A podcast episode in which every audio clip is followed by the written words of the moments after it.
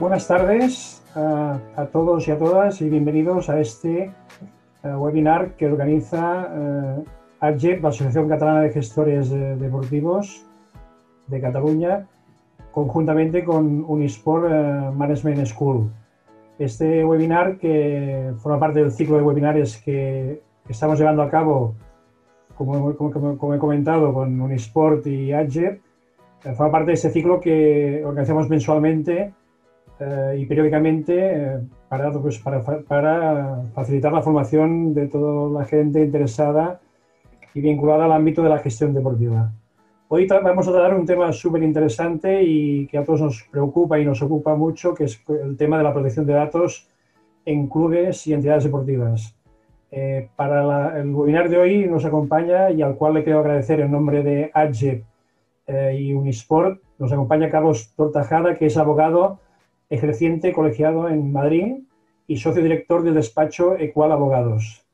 En este despacho, bajo esta marca, eh, prestan servicios especializados en asesoramiento para el cumplimiento normativo en materia de protección de datos a empresas, autónomos y entidades de todo tipo.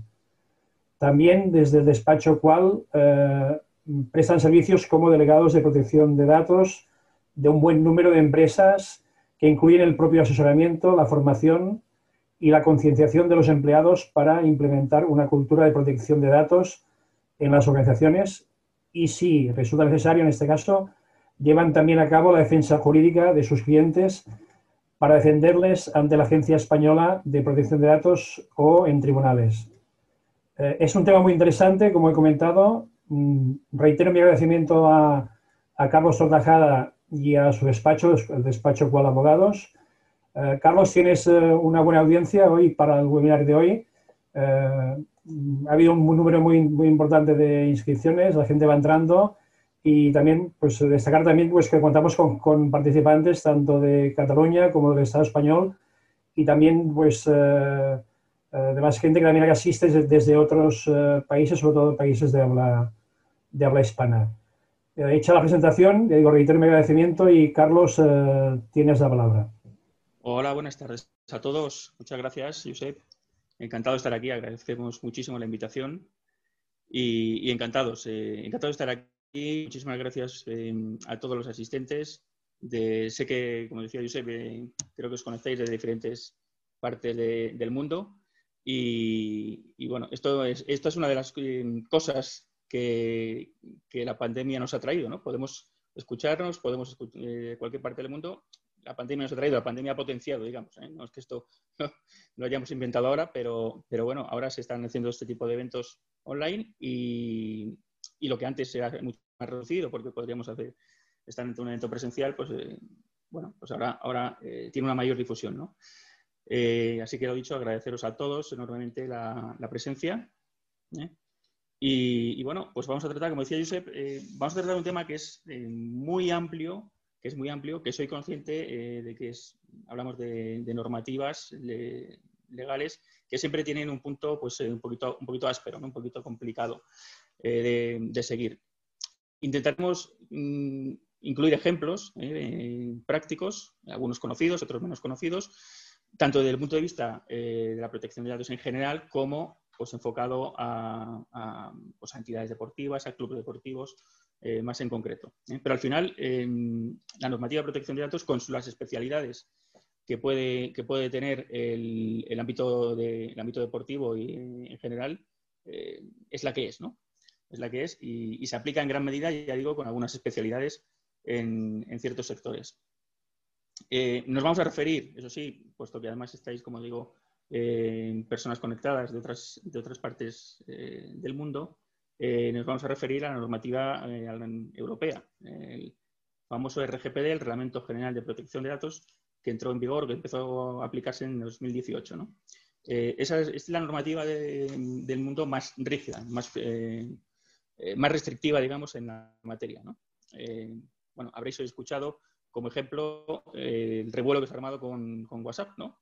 con las políticas de privacidad que ahora nos obliga o nos iba a obligar a, a aceptar eh, política de privacidad, ahora en febrero, por cierto, lo han retrasado al mes de mayo, ante, ya digo, ante ese, ese revuelo y, cierto desconcierto que, que se ha producido. Sin embargo, lo que es en cuanto a los usuarios europeos, lo cierto es que esa normativa o ese cambio, mejor dicho, en la política de privacidad de WhatsApp, en teoría no, no, debería, no debería afectar demasiado, precisamente porque el RGPD tiene un ámbito mucho más restrictivo, ¿no? No obstante, bueno, pues la compañía ha decidido eh, esperar, pues para, para eh, entiendo que para explicar mejor eh, lo que había sido, lo que, lo que quizá habían lanzado con demasiada premura y, había armado, ya digo, demasiado, demasiado revuelo. Es un ejemplo, pero como os digo, el, RGPD es, dentro del paraguas europeo, pues es la, es la normativa más, más, más restringida, ¿no? O sea, más restrictiva, perdón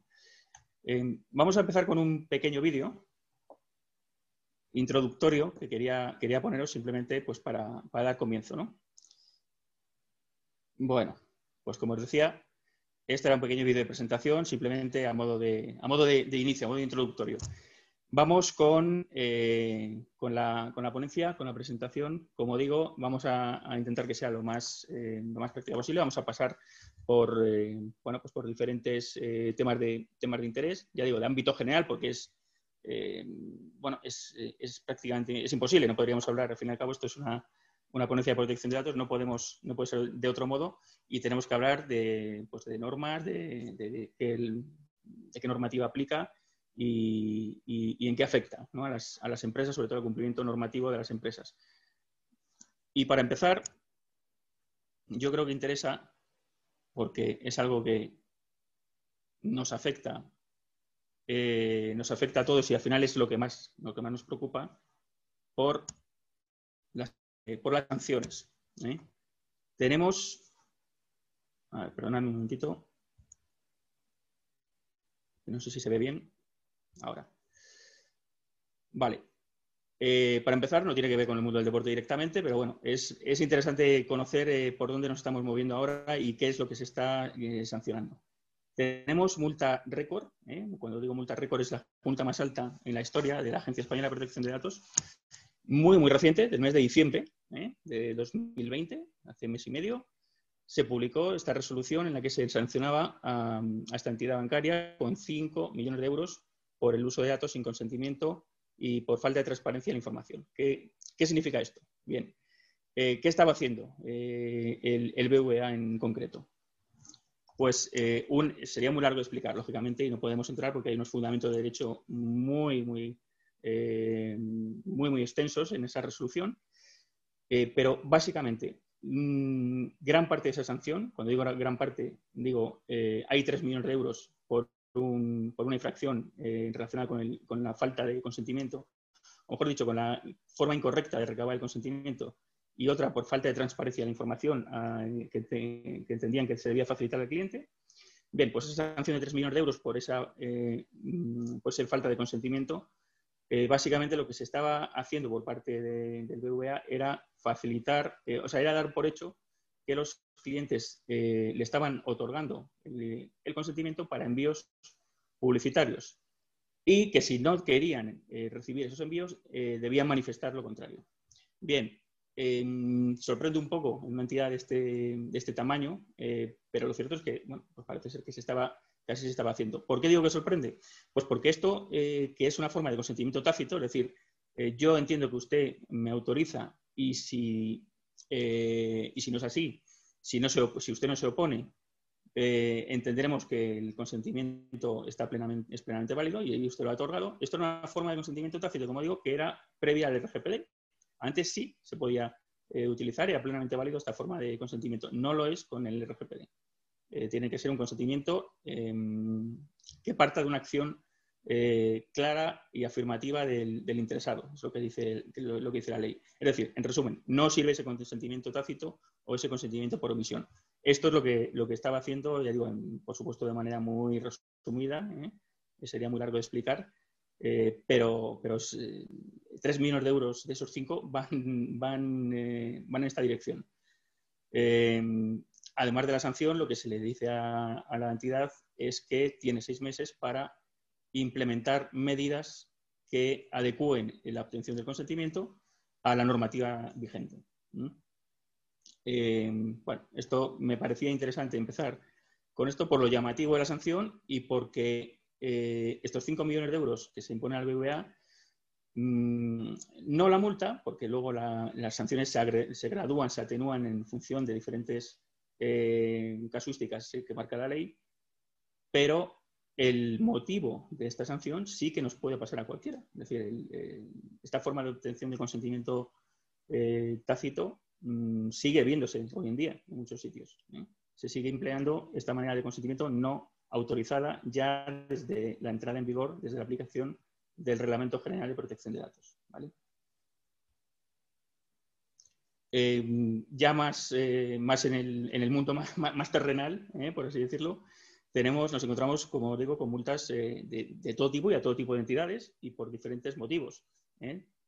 Tenemos una sanción de, de 7.500 euros a un gimnasio por un tratamiento indebido por solicitar los DNIs cuando entendió la agencia que no, la Agencia Española de Protección de Datos, que no cabía, eh, que no cabía solicitárselos. Tenemos una multa, por ejemplo, al Club Recreativo Deportivo Parque Cartuja por una cesión indebida de datos en el marco de una instrucción de un expediente, eh, parece ser que se comunicó, se facilitaron los datos eh, por parte de la entidad a otros socios del, club, los, datos del reclamante. ¿vale? Eh, todo esto son resoluciones públicas, por supuesto, si estamos poniéndolo.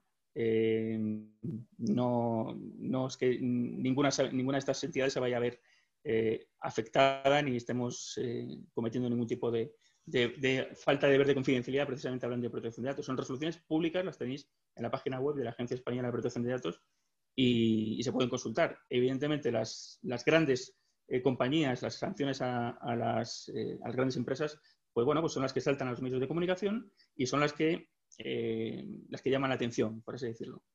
Pero como digo, son, no hay más que entrar en la página web de la agencia y podéis encontrar cualquiera de estas eh, resoluciones eh, con toda su fundamentación, con todas sus alegaciones eh, y bueno, pues es, interesante verlo. multa a un gimnasio, por ejemplo, siguiendo con las, con las sanciones que decíamos, de 3.000 euros por, porque un cliente, como veis, recibió un correo por error de un archivo adjunto con, fijaos, con 9.293 usuarios. esto es algo que es muy habitual y que muchas veces es por un error humano. ¿eh? Y, de hecho, luego os, comentaré, porque precisamente tenemos, eh, hemos tenido en el despacho mm, muy reciente, tan reciente como de esta misma semana, eh, una, una, brecha de seguridad similar o parecida a esta. Y ha habido que actuar y activar un protocolo de, bueno, el protocolo que marca la ley, que luego, luego os comentaré. Tenemos, no todos son sanciones, también hemos querido meter algún apercibimiento, porque hay veces que, eh, bueno, pues la agencia da un margen y si no hay una lesión de derechos fundamentales, si no hay un perjuicio a terceros eh, y, sobre todo si se adoptan medidas eh, correctoras de inmediato, pues hay, ocasiones en las que la ley prevé que se, pues que se pueda percibir a la, a la, entidad. ¿no? Tenemos otro procedimiento, Federación de Luz Adípica, por publicar en Facebook datos personales. Bueno, son, como os digo, algunos, algunos ejemplos. Em, las sanciones han aumentado considerablemente. ya digo, y no se trata, por supuesto, que no se trata de asustar. Estos han sido, son unos poquitos ejemplos, em, pero conviene saberlo. ¿eh? Conviene saber que las, eh, pues que, las sanciones, que las infracciones se persiguen eh, bien de oficio, es decir, bien porque la propia Agencia Española de Protección de Datos em, entra, entra en ello, eh, hay una inspección de oficio o bien por denuncia, que son las más habituales. ¿eh? Y por denuncia, pues eh, puede denunciar cualquier interesado, cualquier persona que entienda que se están vulnerando sus derechos de protección de datos. Denunciar ante la, ante la agencia, además, es gratuito y cualquiera puede hacerlo, incluso formularios al efecto. insisto, no quiero decir con esto que, haya, que tenga que, cundir el pánico y que creamos que nos van a denunciar enseguida, pero sí que debemos adoptar una, o tener una conciencia, una cultura de, de protección de datos en la empresa importante eh, para evitar en la medida posible pues, eh, bueno, pues casos, casos desagradables, ¿no? Como que, por ejemplo, que os comentaré luego, como, como digo, ¿vale? Em, bien, las sanciones, ya digo, han aumentado considerablemente. Eh, han aumentado las, los apercibimientos también, como digo, no, es siempre, no siempre se sanciona, se atenúa porque es verdad que a veces parece que hay un ánimo recaudatorio, no, no, es, no es así. Realmente hay muchos procedimientos. Se da la oportunidad a las empresas de adaptarse, insisto, siempre que se den unas, unas determinadas circunstancias. Si se está haciendo algo eh, indebido de manera consciente, eh, de, manera, eh, de manera intencionada, provocando un daño incluso a, terceros, que habrá que, el tercero tendrá que acreditar, eso sí, no cabría el procedimiento, no cabría. todo dependerá de la, del, grado de infracción y de, y de, esa, de esa, casuística ¿no? que la ley señala para atenuar la, la, posible sanción, incluso para que se quede un procedimiento. Bien, entrando, entrando en materia, tenemos la normativa, como os digo, la RGPD, que no me voy a detener, hace dos años, bueno, hace en realidad eh, más de cuatro años que entró en vigor, porque entra en 2016. Lo que pasa es que hubo un periodo transitorio, como imagino que muchos de vosotros sabéis, ¿no? Realmente se empieza a aplicar el 25 de mayo de 2018. Ahí, esa es la fecha clave eh, con la que nos encontramos y a partir de la cual empieza, eh, empieza a ser exigible. exigible. Cambios con la normativa anterior respecto a los sujetos obligados. ¿A quién obliga? Bien, mm, obliga exactamente a los mismos sujetos que obligaba antes la normativa que, que, teníamos anteriormente, tanto a nivel europeo como a nivel, eh, pues en este caso, eh, interno, de normativa interna en España. ¿no? Y cada Estado, y por supuesto en cada Estado miembro de la Unión Europea, cada Estado miembro adaptó el reglamento pues, a su normativa interna, siempre respetando los principios del reglamento, claro está. Eh, ¿qué, digo, ¿Qué quiero decir con respetando? Bueno, el reglamento tiene, eh, es una norma marco que en todo caso es, eh, es absolutamente exigible y no se puede contravenir por una normativa de un país miembro, de un Estado miembro, pero sí que hay ciertos preceptos que dejan un cierto margen. Por ejemplo, la edad para que el consentimiento otorgado sea válida, sea válido, perdón, eh, lo marca el reglamento en una franja entre 13 y 16 años. Hablo de tratamiento de datos, eh, no hablo de otras cuestiones para obligarse contractualmente, por supuesto, eh, sino en, cuanto al tratamiento de datos. A partir de qué edad podemos facilitar nuestros datos y consentir en el tratamiento de, ellos. Bien, pues en esa franja de 13 a 16 hay países que han adaptado según han entendido que procedía. En España lo dejaron en 14 años, que es la misma edad que teníamos con la normativa anterior, con lo cual ahí no ha habido ningún cambio. ¿vale? Esto, como digo, obliga a quién, a todas las empresas, eh, autónomos, entidades, clubes, agrupaciones, federaciones, eh, administraciones públicas, a todo, eh, a todo tipo de entidad que trate datos de carácter personal en ejercicio de su actividad, sea la que sea. ¿Qué tipo de datos están, están parados? Pues volvemos a, lo mismo, los mismos de antes, ¿no? Lo, mismo de antes. Lo que pasa es que aquí muchas veces hay, confusiones. Nosotros nos encontramos con, Em, con empresas que nos preguntan, oiga, yo no tengo empleados, yo no tengo página web, pues yo no trato datos. Bueno, eh, los datos de los clientes evidentemente se tratan, pero es que luego además tiene usted contactos, tiene usted en este caso pues eh, los alumnos, los abonados, eh, todo dato de carácter personal es susceptible de estar, o está bajo el amparo de la normativa y hay que cumplir con las obligaciones que marca el reglamento. Eh, en especial referencia, por ejemplo, a datos de salud. Nos ponemos ahí, eh, en este caso aplicado al mundo del deporte, por supuesto, lesiones deportivas, limitaciones eh, físicas, por ejemplo, en un gimnasio en el que se, hace una, se lleva como un tratamiento de rehabilitación, se, necesita, se suele necesitar pues, el acceso al, historial médico, a la, lesión sufrida, pues, para poder facilitarle los, las tablas de ejercicios adecuadas.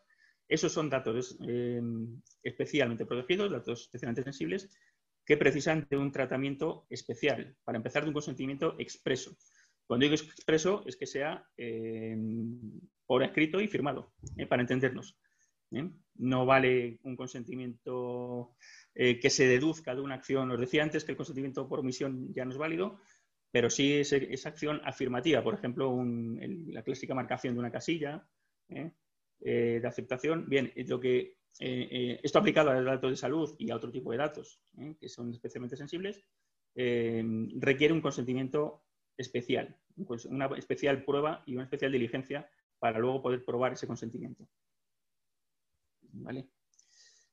Cambio del reglamento respecto a la normativa anterior, para que para que lo entendamos. la normativa anterior, cuando hablo de la normativa anterior, no me he referido a ella por no llenar la ponencia de, referencias legales, que son bastante aburridas, como os decía, Pero bueno, la normativa anterior venía de, una antigua directiva que dio lugar a, pues en España, por ejemplo, a la Ley Orgánica 15-99 de protección de datos, ¿eh? que ya está derogada también.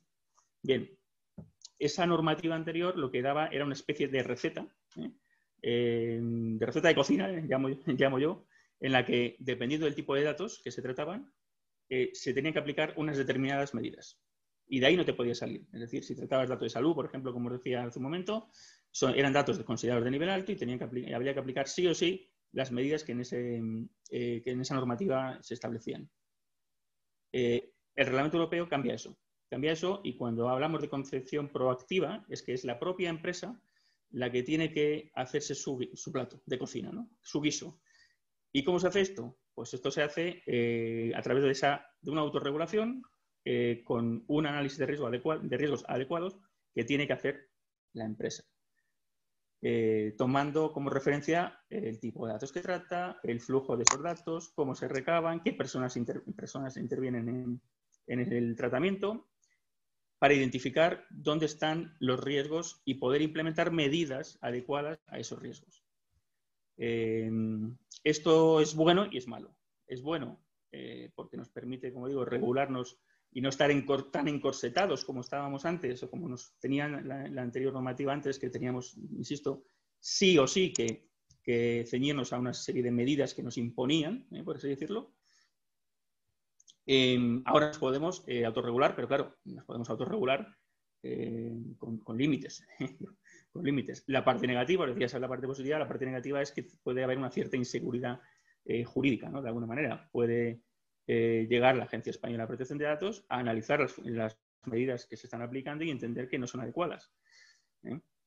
Eh, bien, todo, eso hay que, hay parte, insisto, de un, correcto análisis de riesgos y de, un adecuado tratamiento. Y, si surge un problema, en forma de inspección, en forma de denuncia, en forma de brecha de seguridad, de la que luego hablaremos, como, digo, poder argumentar. Lo importante es poder argumentar.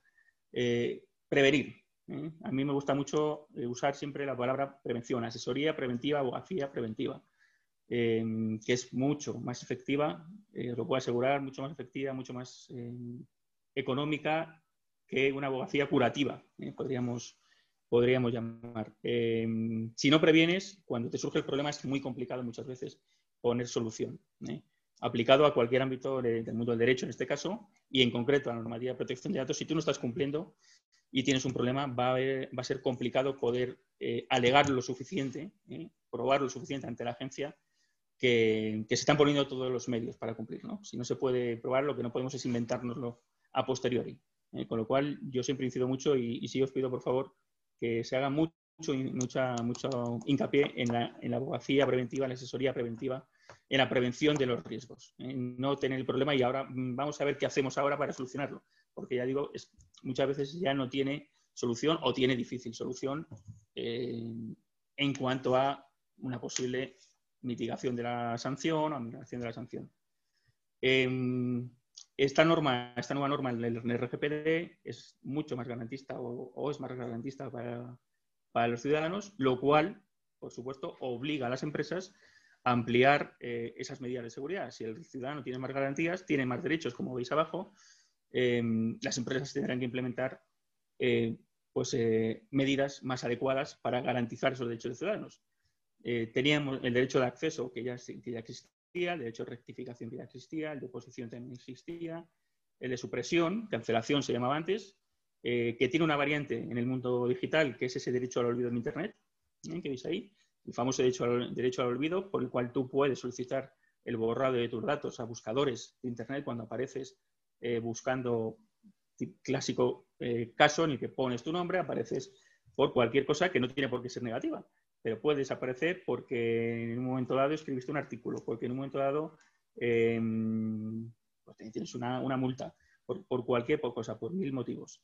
Eh, se reconoce ese derecho al olvido en Internet, se le había reconocido previamente por medio de una, sentencia del Tribunal de Justicia de la Unión Europea, lo que se hizo en el RGPD es plasmarlo, simplemente plasmarlo en la, en la ley sujeto a ciertas condiciones, por supuesto. ¿eh? Bueno, en el caso, por ejemplo, de personajes públicos que, tengan, un interés público, que no haya pasado un tiempo, se estime que no ha pasado un tiempo suficiente para que eso deba cancelarse. Tiene sus limitaciones. Todo derecho tiene sus limitaciones y en este caso también. Em, y luego otros dos derechos que, que, añade el reglamento son el derecho a la limitación del tratamiento y el derecho a la portabilidad. La portabilidad no es otra cosa, sino que yo con mis datos hago lo que quiero. Ahora vamos a verlo ¿eh? a continuación, porque me estoy refiriendo a esto. Y como hago lo que quiero, pues yo le digo a usted, por ejemplo, a un proveedor, cualquiera que tenga, mis, que tenga mi información, porque me estoy prestando el servicio, oiga, voy a cambiar de proveedor, usted va a facilitar toda la información de la que dispone al proveedor que yo le voy a indicar. Eso es un derecho que no se puede negar y que se reconoce por, bueno, en materia de protección de datos, se reconoce por primera vez en el, en el reglamento europeo.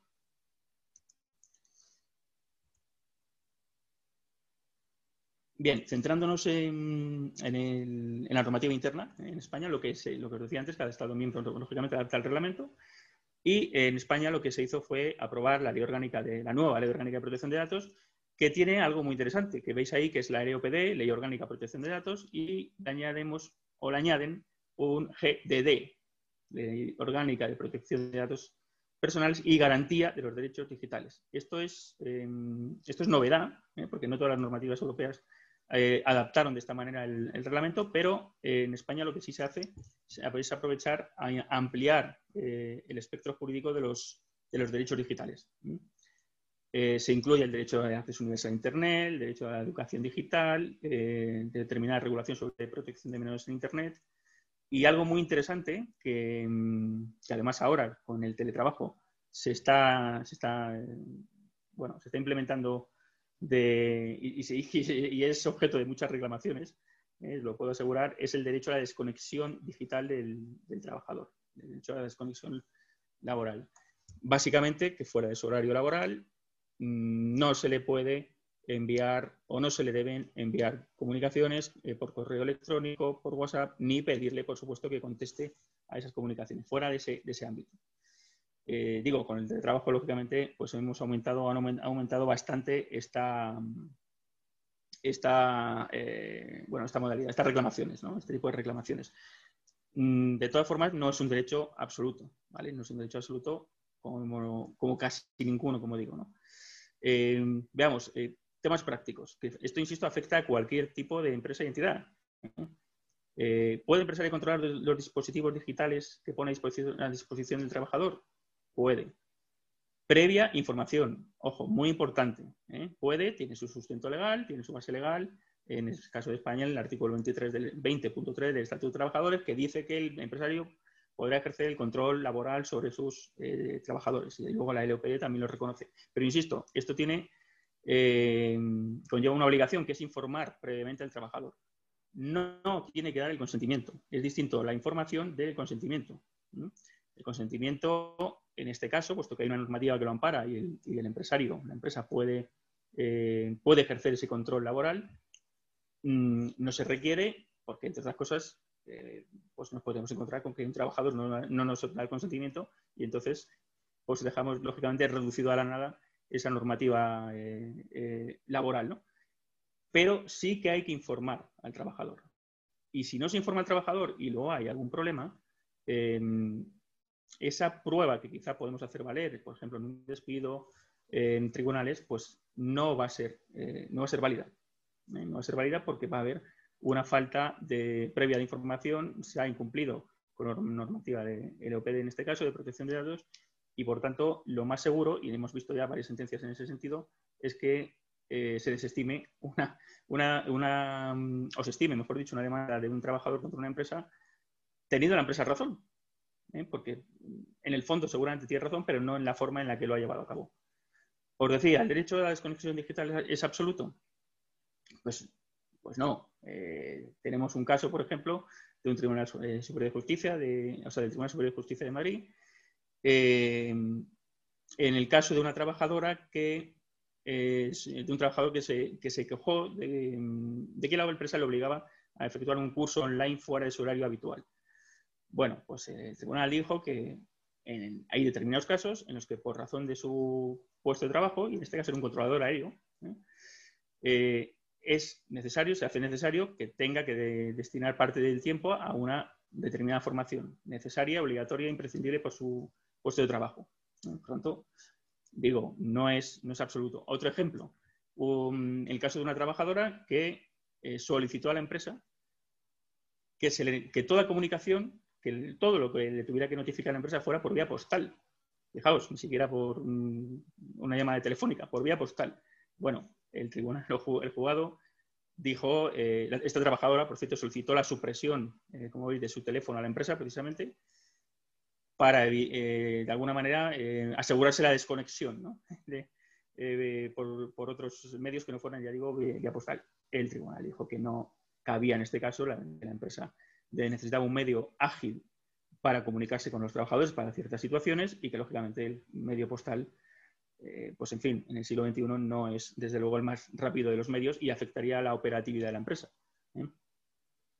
Eh, en este punto, por cierto, sí, nos, gustaría lanzaros una pregunta que, sería interesante que completarais. ¿vale?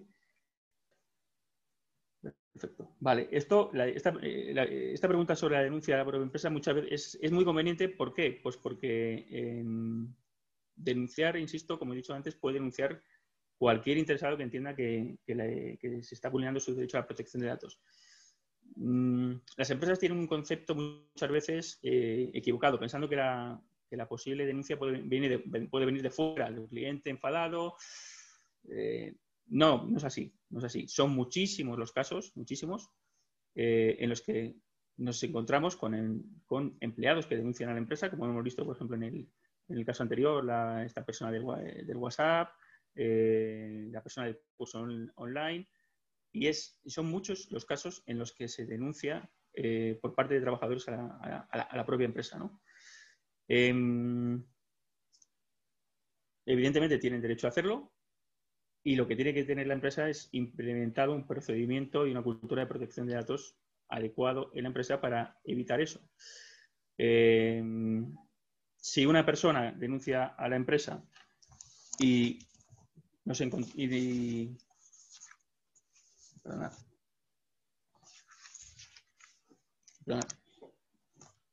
Decía, si eh, las denuncias pueden venir de cualquier sitio, si una persona denuncia a la empresa, la, sanción, la posible sanción, esto no lo he dicho antes, pero la posible sanción va destinada a la, agencia. Esa persona, si entiende que se ha producido un perjuicio, se ha provocado un perjuicio, podría eh, solicitar una indemnización, eso sí, en tribunales ordinarios, ya no, ya no entre la Agencia Española de Protección de Datos. Em, y como os digo, el cumplimiento normativo de la política eh, de protección de datos interna, la mm, cultura de protección de datos en definitiva, eh, es fundamental porque ayuda a prevenir todo este tipo de, de cuestiones. Mm, denuncias internas existen, de hecho existe un canal habilitado también en la propia agencia para que se denuncie por parte de, un empleado que entiende que se está vulnerando la, empresa la política de protección de datos en su empresa, sea afectado o no, para que denuncie de, manera anónima, de forma anónima, eh, esa vulneración, esa infracción, esa posible infracción. Es decir, es tan sencillo como eso. Es más sencillo todavía que, lo que decíamos antes, de aquel que tiene que denunciar en la, en la, irse a la agencia o a la web de la agencia este simplemente de forma anónima puede mm, denunciar una infracción de protección de datos en su, propia empresa. Por tanto, eh, fundamental y, cuidado. Son llamadas de atención.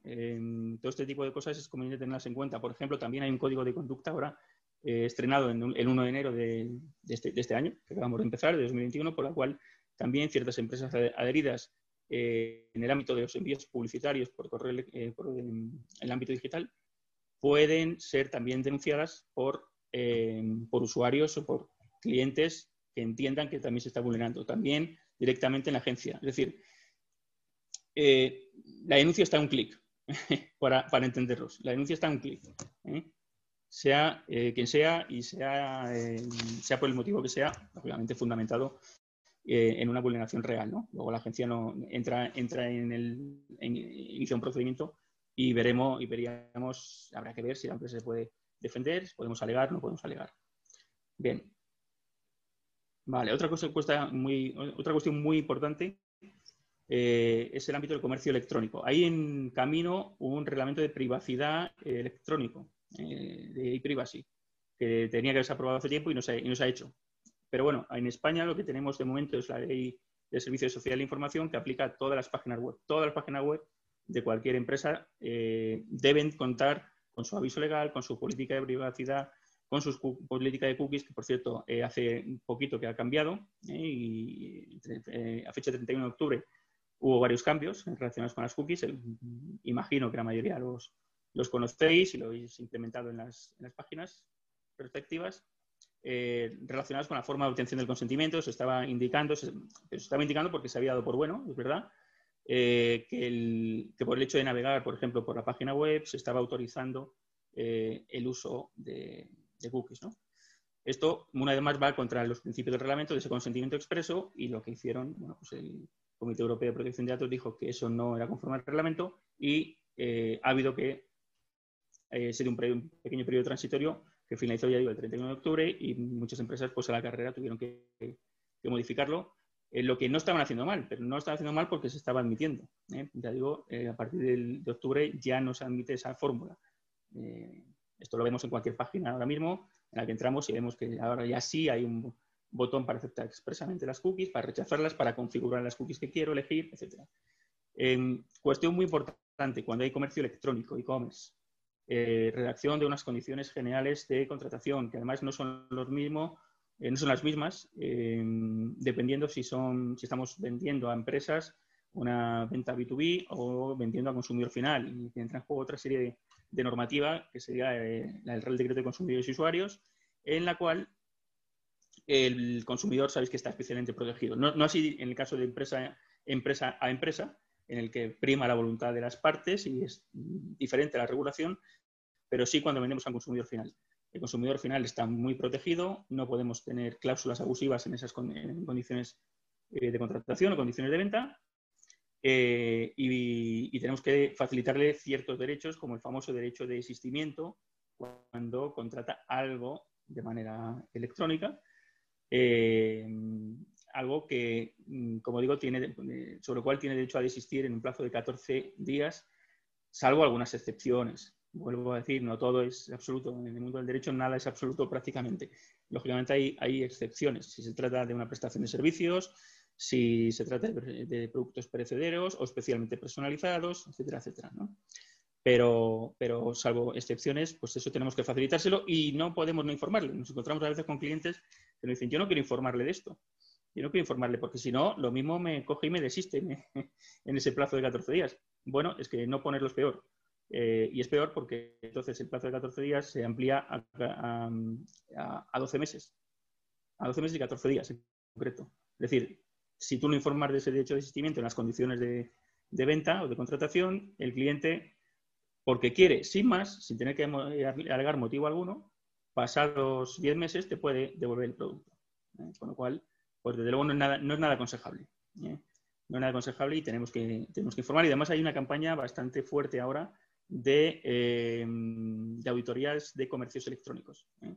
La Administración ha puesto en marcha, en 2020 nos hemos encontrado con bastantes empresas que en este sentido reciben requerimientos, no os podéis imaginar de cuántas páginas, larguísimos, solicitándoles todo tipo de documentación, pantallazos del, proceso de contratación, multitud de cláusulas abusivas y bueno, pues con un requerimiento concreto de unos, de unos pocos días para adaptar todas esa, toda esa página web bajo, bajo apercibimiento de sanción inmediata si no lo hacían. Bien, entramos en eh, lo, que es, eh, lo que es la protección de datos. Diréis, bueno, ¿y de qué hemos estado hablando hasta ahora? Bueno, me refiero a, lo que abarca el ámbito de protección de datos y por qué eh, tiene la importancia que tiene. Porque esto hay gente que no cae en ello, que no, no lo sabe, no tiene por qué saberlo, pero la protección de datos está considerada como, está dentro de un derecho más amplio, que es el derecho a la intimidad, y dentro de ese derecho está el de, protección de datos, que está desde el año 2000. No voy a mm, explicar esta sentencia porque sería muy, muy largo, pero el Tribunal Constitucional dijo que básicamente que, eh, era un derecho fundamental y que em, se definía como ese control, eh, ese habeas data que pone ahí, es el, bueno, el, latinismo utilizado por el Tribunal Constitucional para definir el control que tenemos sobre nuestros propios datos. Por eso mismo tenemos la facultad de honorar el consentimiento, de decidir a quién cedemos los datos, de ejercer derechos, de revocar el consentimiento cuando queramos, etc. ¿Qué es un dato personal? que es un dato personal a los efectos de la normativa de protección de datos, muchas veces nos quedamos eh, con qué es el nombre y apellidos, el DNI, y, muchas veces parece que es poco más, porque dicen, no, bueno, si es que con un teléfono, con eh, no se puede, no, no se puede identificar eh, a la persona, no, cuidado porque el, dato de carácter personal, de conformidad con la normativa, es todo dato que identifica a una persona o la haga identificable. Y esa coletilla de la haga identificable es muy, muy importante, porque cualquier dato asociado a la persona que pueda, ya digo, hacer, permitir identificar de alguna manera a la persona, lo será. Lo será. Será dato personal. Eh, una dirección IP puede serlo, porque se puede conocer. Hay, matizaciones y hay interpretaciones, pero se puede conocer quién es el usuario. Eh, un correo electrónico, también, aunque también con matizaciones. si yo pongo, si mi dirección de correo electrónico es carlostortajada.gmail.com, pues eso evidentemente es un dato de carácter personal. Ahora, si yo pongo ct2844zx arroba gmail, pues eso no está identificándome. ¿eh? O sea que hay matizaciones, evidentemente hay matizaciones. Pero básicamente eh, lo importante de esto es que el dato de carácter personal es aquel que identifique o haga o posibilite la identificación de una persona. ¿Vale? Principios que debemos tener en cuenta, bueno, no, no me quiero extender aquí porque es muy, muy, jurídico, y, pero básicamente eh, los datos que se recaben se tienen que recabar para un fin concreto y hay que informar de ese fin concreto al, interesado. Eh, la licitud habla del consentimiento, la base legal, hay otras bases legales, cuando por ejemplo una, ley autoriza al tratar ciertos datos, luego, luego veremos algún ejemplo. Eh, transparencia, transparencia de la información, el caso del BBVA que decía antes, uno de los, los 3 millones de euros era por el, tema del consentimiento que os comentaba y los otros 2 millones por falta de transparencia de la información. Es decir, información confusa sobre qué va a hacer con, los datos del interesado, eh, si se los va a ceder o no a alguien, o, fórmulas genéricas, como sus datos podrán ser cedidos a terceros, que se utilizaba mucho y se sigue utilizando en algunos casos. Eh, claro, sus datos serán cedidos a terceros, eso es muy amplio, ¿no? eso estaréis conmigo en que es demasiado amplio. Y eso lo ha dicho la Agencia Española de Protección de Datos muchas veces. Em, yo no puedo dar mi consentimiento, o mejor dicho, lo puedo dar, pero no sería un consentimiento válido porque no está suficientemente informado ese consentimiento. Si yo digo sí, puede usted ceder los datos a quien quiera. Em, que es, en definitiva es lo que, lo que viene a decir esa, esa, ese esa fórmula utilizada eh, muchas veces. ¿no? Eh, se puede hacer a tercero, no, usted me tiene que decir a quién en concreto y para qué. Insisto, con excepciones eh, que la ley contempla para acceder ciertos datos en ciertas situaciones. ¿Qué debemos tener en cuenta, por tanto, cuando tenemos, cuando hablamos de bases de datos que manejamos en nuestra empresa, en nuestro club, en nuestro gimnasio, en nuestra, en donde quiera que sea? Ya digo, esto es aplicable, son cuestiones generales, ¿no? Em, pues tenemos que tener en cuenta todo lo anterior, que tengamos que se le haya informado adecuadamente. Si viene alguien a inscribirse en nuestro club, habrá que darle una información adecuada. Si em, queremos enviarle publicidad, eh, tendremos que tener cuidado que no nos pase lo que le pasó al, al ¿eh? Em, y tendremos que tratar los datos para las finalidades concretas, no para otras, ¿eh? no para otras. Y ahora, ahora veremos algún ejemplillo también, también por ahí. ¿eh? Eh, lo digo porque muchas veces se utilizan, se empiezan a utilizar ciertos datos que tenemos para, eh, para cuestiones que nada tienen que ver con los que originalmente, para, para lo que originalmente se, se recabaron. Y eso tampoco se puede hacer, ¿vale? Entonces, los dos grandes requisitos es, son, siguiendo con lo que decía anteriormente, esa información clara y transparente, sin cláusulas oscuras, poco comprensibles, eh, que no se puedan entender, especialmente, especialmente sensibles em, eh, cuando se trata de menores, decía antes, a partir de los 14 años, nos pueden dar su consentimiento para el tratamiento de datos, sí, pero eh, las cláusulas informativas se tienen que adaptar a la edad del menor, de manera que sean más claras todavía. Es decir, si, de lo normal tiene que ser que sean claras y sin cláusulas oscuras, como digo, si hablamos de menores, desde luego tienen que ser mucho más transparentes y también hay ejemplos de, de bastantes eh, infracciones por esta cuestión. ¿eh? porque tú un menor en, concreto pues no le puedes hablar de que si la ley dice, si la ley no dice, que las finalidades, no, tiene que ser claro y conciso. Insisto, en todo caso, pero especialmente en el caso de los menores. Y el consentimiento, mm, volviendo a lo de antes, pues lo mismo, tiene que ser claro y tiene que ser eh, a través, venir a través de una acción del propio interesado. No, no que entendamos que usted nos otorga el consentimiento, salvo que nos diga lo contrario. No, esto no, puede ser. Y, eh, y, esto no puede ser, y además es que eh, luego la empresa, que es quien debe probar ese consentimiento obtenido, es decir, si luego hay una denuncia, por ejemplo, de un, interesado, de un cliente, de quien sea, eh, y nosotros no podemos probar que tenemos el consentimiento, es decir, consentimientos verbales, por ejemplo, pues desde luego yo no, lo recomendaría. Es que no sean válidos. Eh, en derecho un contrato verbal, como sabéis, eh, es válido. consentimiento pasa lo mismo. ¿Sería válido? Sí. El problema, el problema es la prueba. ¿Cómo probamos eso? Bueno, y esto viene al hilo de la asesoría preventiva que decíamos antes. Eh, nosotros en el despacho estamos acostumbrados a, bueno, pues somos eh, abogados ejercientes, estamos mucho tiempo en tribunales, en sala, y, es muy importante mm, preparar un posible procedimiento, aunque ni siquiera lo tengamos en el horizonte. ¿eh? Es decir, no, no estamos hablando de cuando ya sabemos que, hay un que vamos a tener que ir a juicio, sino antes de todo eso, antes de saber nada, antes de tener siquiera, mm, ya digo, en el horizonte un posible procedimiento, tenemos que poder probar y acreditar todo lo que necesitamos probar y acreditar si llega eh, ese momento. Eh, es nuestro trabajo, en definitiva, ¿no? Eh, parece que siempre nos ponemos, nos lo dice mucho, hombre, siempre te pones en lo peor, no tienen por qué denunciarnos. Bueno, es que mi trabajo, nuestro trabajo es ponernos en lo peor. Porque luego lo peor ocurre a veces, no siempre, pero a veces sí, y si no tenemos, insisto, la forma de acreditar que a lo mejor tenemos razón en el fondo, pero no podemos probarlo. Y delante de un tribunal, me he, ido, me, a la fase ya judicial, pero también en fase administrativa, la Agencia Española de Protección de Datos, nosotros tenemos que poder probarla ese consentimiento. ¿vale?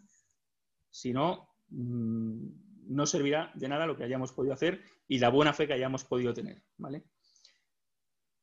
Eh, importante, consentimiento que lo ponemos ahí, consentimiento por separado. Es otra novedad del Reglamento General de Protección de Datos, del RGPD. Antes también eran habituales las fórmulas en las que eh, se incluía todo tipo de eh, el consentimiento para todo tipo de, eh, de, finalidades.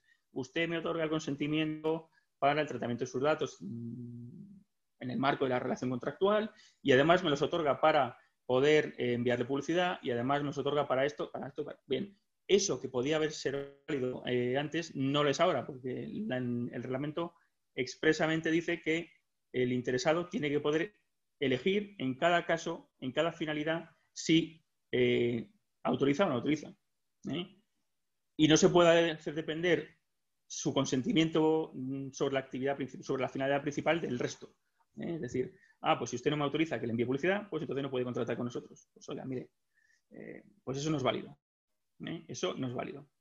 Tiene que poder, por eso ahora veréis que hay casillas por separado, que hay un doble check, en, páginas web, etcétera. Por eso, porque hay que, dar el consentimiento siempre eh, para cada finalidad concreta. Y si no, pues tampoco es válido. Bien, eh, bueno, estas son algunas obligaciones contempladas en el, RGPD.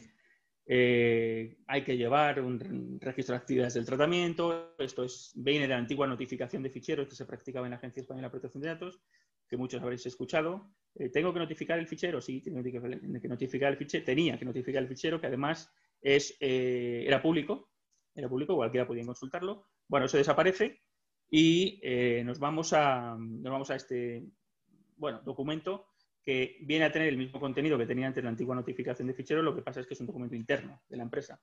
Eso sí, pues tiene que estar a disposición de, la agencia si si se requiere y en el caso de algunas empresas incluso eh, tienen que poner, tienen que hacerlo eh, público. ¿eh? Tienen que hacerlo público en función del tipo de datos que tratan, de si hay un, de si tienen también más de 250 trabajadores, en función de una serie de criterios. Y luego, bueno, ese análisis de riesgos del que hablábamos antes, que nos servirá para implementar ciertas medidas de todo tipo, técnicas, legales, organizativas, etcétera, etcétera. Prevención y notificación de violaciones de seguridad, brechas de seguridad, que luego os contaré eh, con un poquito más de amplitud y con ese ejemplo que os decía al principio. Los empleados, por supuesto, todo empleado que tenga acceso información tiene que tener un acuerdo de confidencialidad adecuado y una formación en materia de protección de datos. Volvemos a la cultura de protección de datos en la empresa. Fundamental. en determinados casos, bueno, la ley, el reglamento habla de lo que llama una evaluación de impacto. Esto es para tratamiento de alto riesgo. Tratamiento de alto riesgo de datos em, especialmente sensibles, datos de salud, eh, etcétera, etcétera. ¿no? es obligatorio en todos los casos. Procedimiento de atención de derechos del interesado, los derechos de acceso, de supresión, todos estos que decíamos antes, la empresa tiene que tener un procedimiento para atenderlos, porque hay un plazo además para atenderlos. Eh, tú no puedes recibir una petición de alguien eh, ejerciendo un de, nuestros derechos y no contestarle, porque me pasado un mes sin contestarle, se puede, esa persona se puede ir a la agencia a denunciar también. no quiere decir que siempre haya que darle ese derecho. Quiero decir, eh, si una persona nos pide, ejerce el derecho de supresión, oiga, quiere usted, quiere que usted suprima mis datos, eh, el dato se podrá suprimir o no. Es decir, esto hay que valorarlo. ¿Qué, quiero decir con esto? Pues que puede haber razones por las que no se puede suprimir.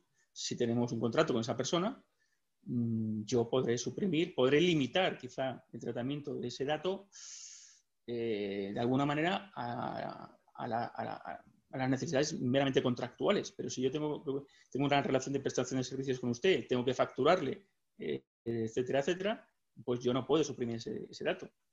Bien, em, pero eso sí, se lo tengo que comunicar. Es decir, le tengo que contestar. ¿eh? Tengo que contestarle argumentándole que no se va a poder proceder a la supresión en tanto en cuanto se mantenga esa relación contractual y, que después pues, pues bueno, pues se procedería a la supresión en caso de que, de que se deje de ser cliente, de que deje de... Bueno, pero, insisto, siempre, siempre hay que contestar, no podemos dar la caída por respuesta, ¿vale? Eh, ¿Suprimirlo significa eh, suprimirlo del todo? Pues no siempre. Hay veces, muchas veces, de hecho, la mayoría, que los datos, una vez suprimidos, eh, o sea, una vez atendido ese derecho de supresión o una vez eliminado cuando deja de ser cliente la base de datos, eh, tienen que mantenerse bloqueados, ¿eh? bloqueados.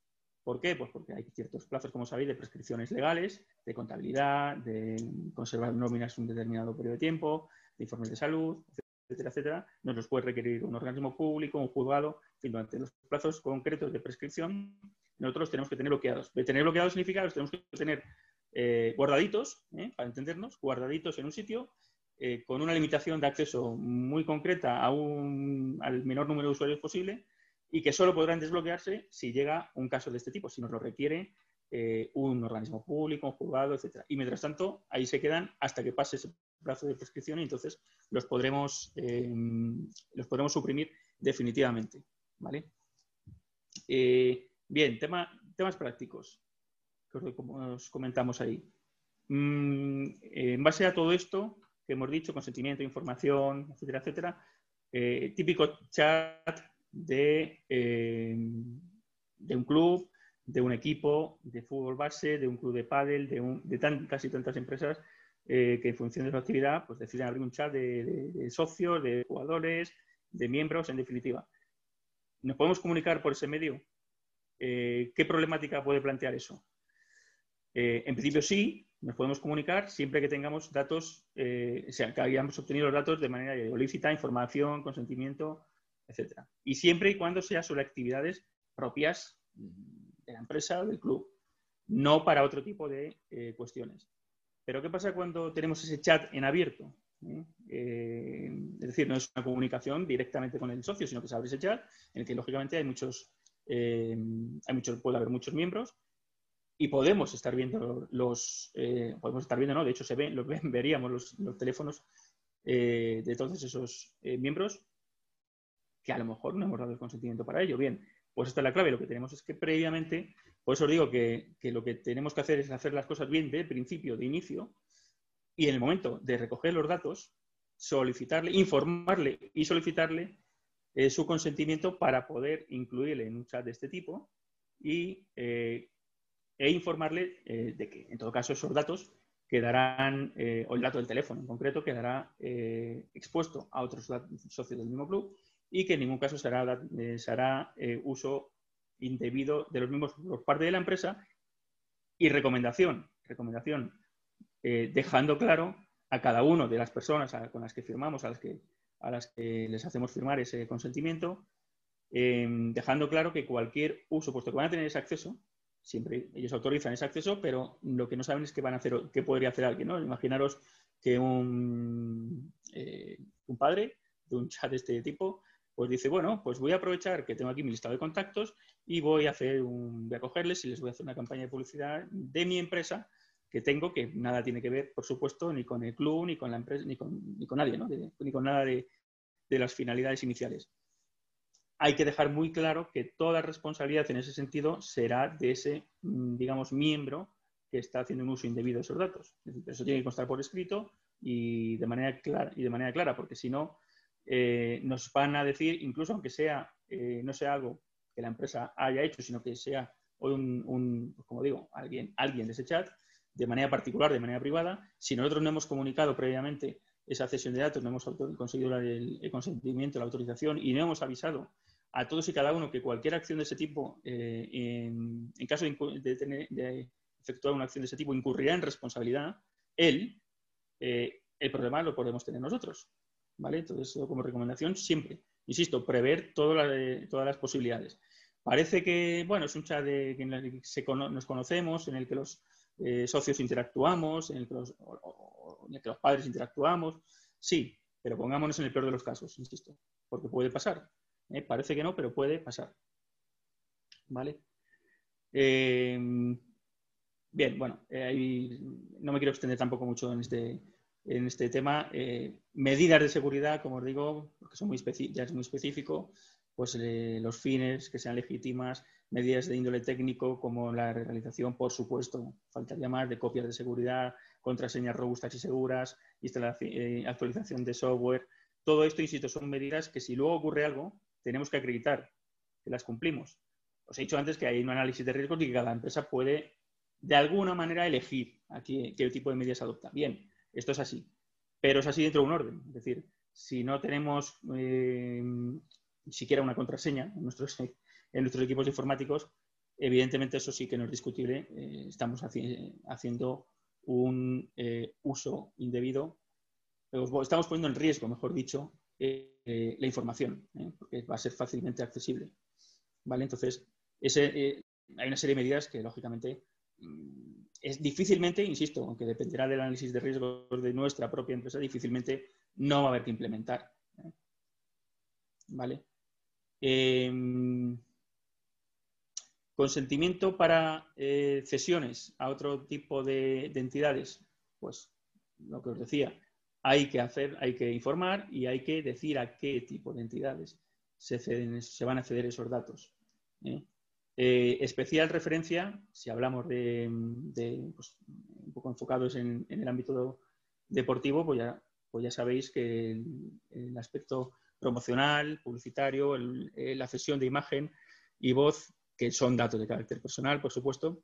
La, imagen no hay, entiendo que no hay duda, ¿no? Pero, pero la voz también. ¿eh? La voz es ese elemento que también puede hacer identificable a una persona.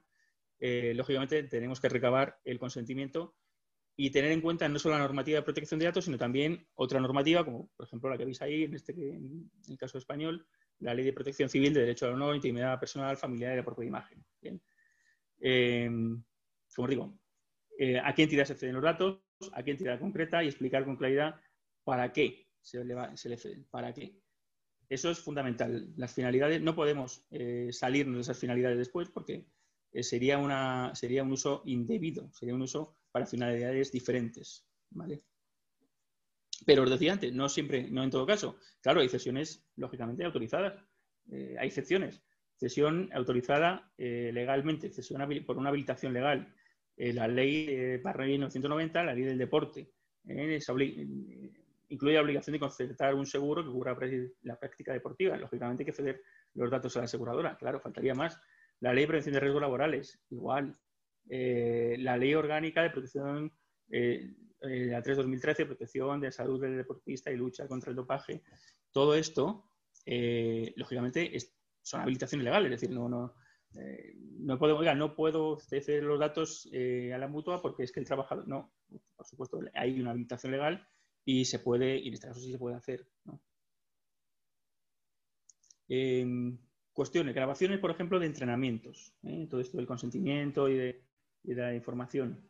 se puede grabar una sesión, se puede grabar un entrenamiento se puede, eh, puede ser un entrenamiento, puede ser cualquier otra actividad, eh, clase de danza, clase de yoga, de bueno, bien.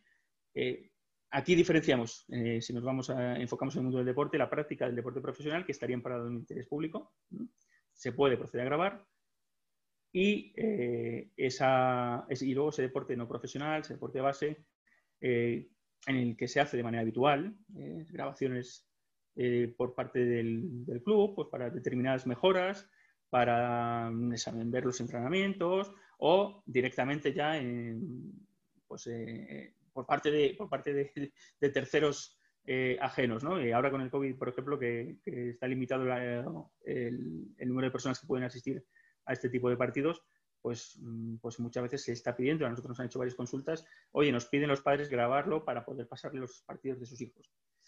Eh, bueno, aquí sí, aquí sí necesitamos un consentimiento.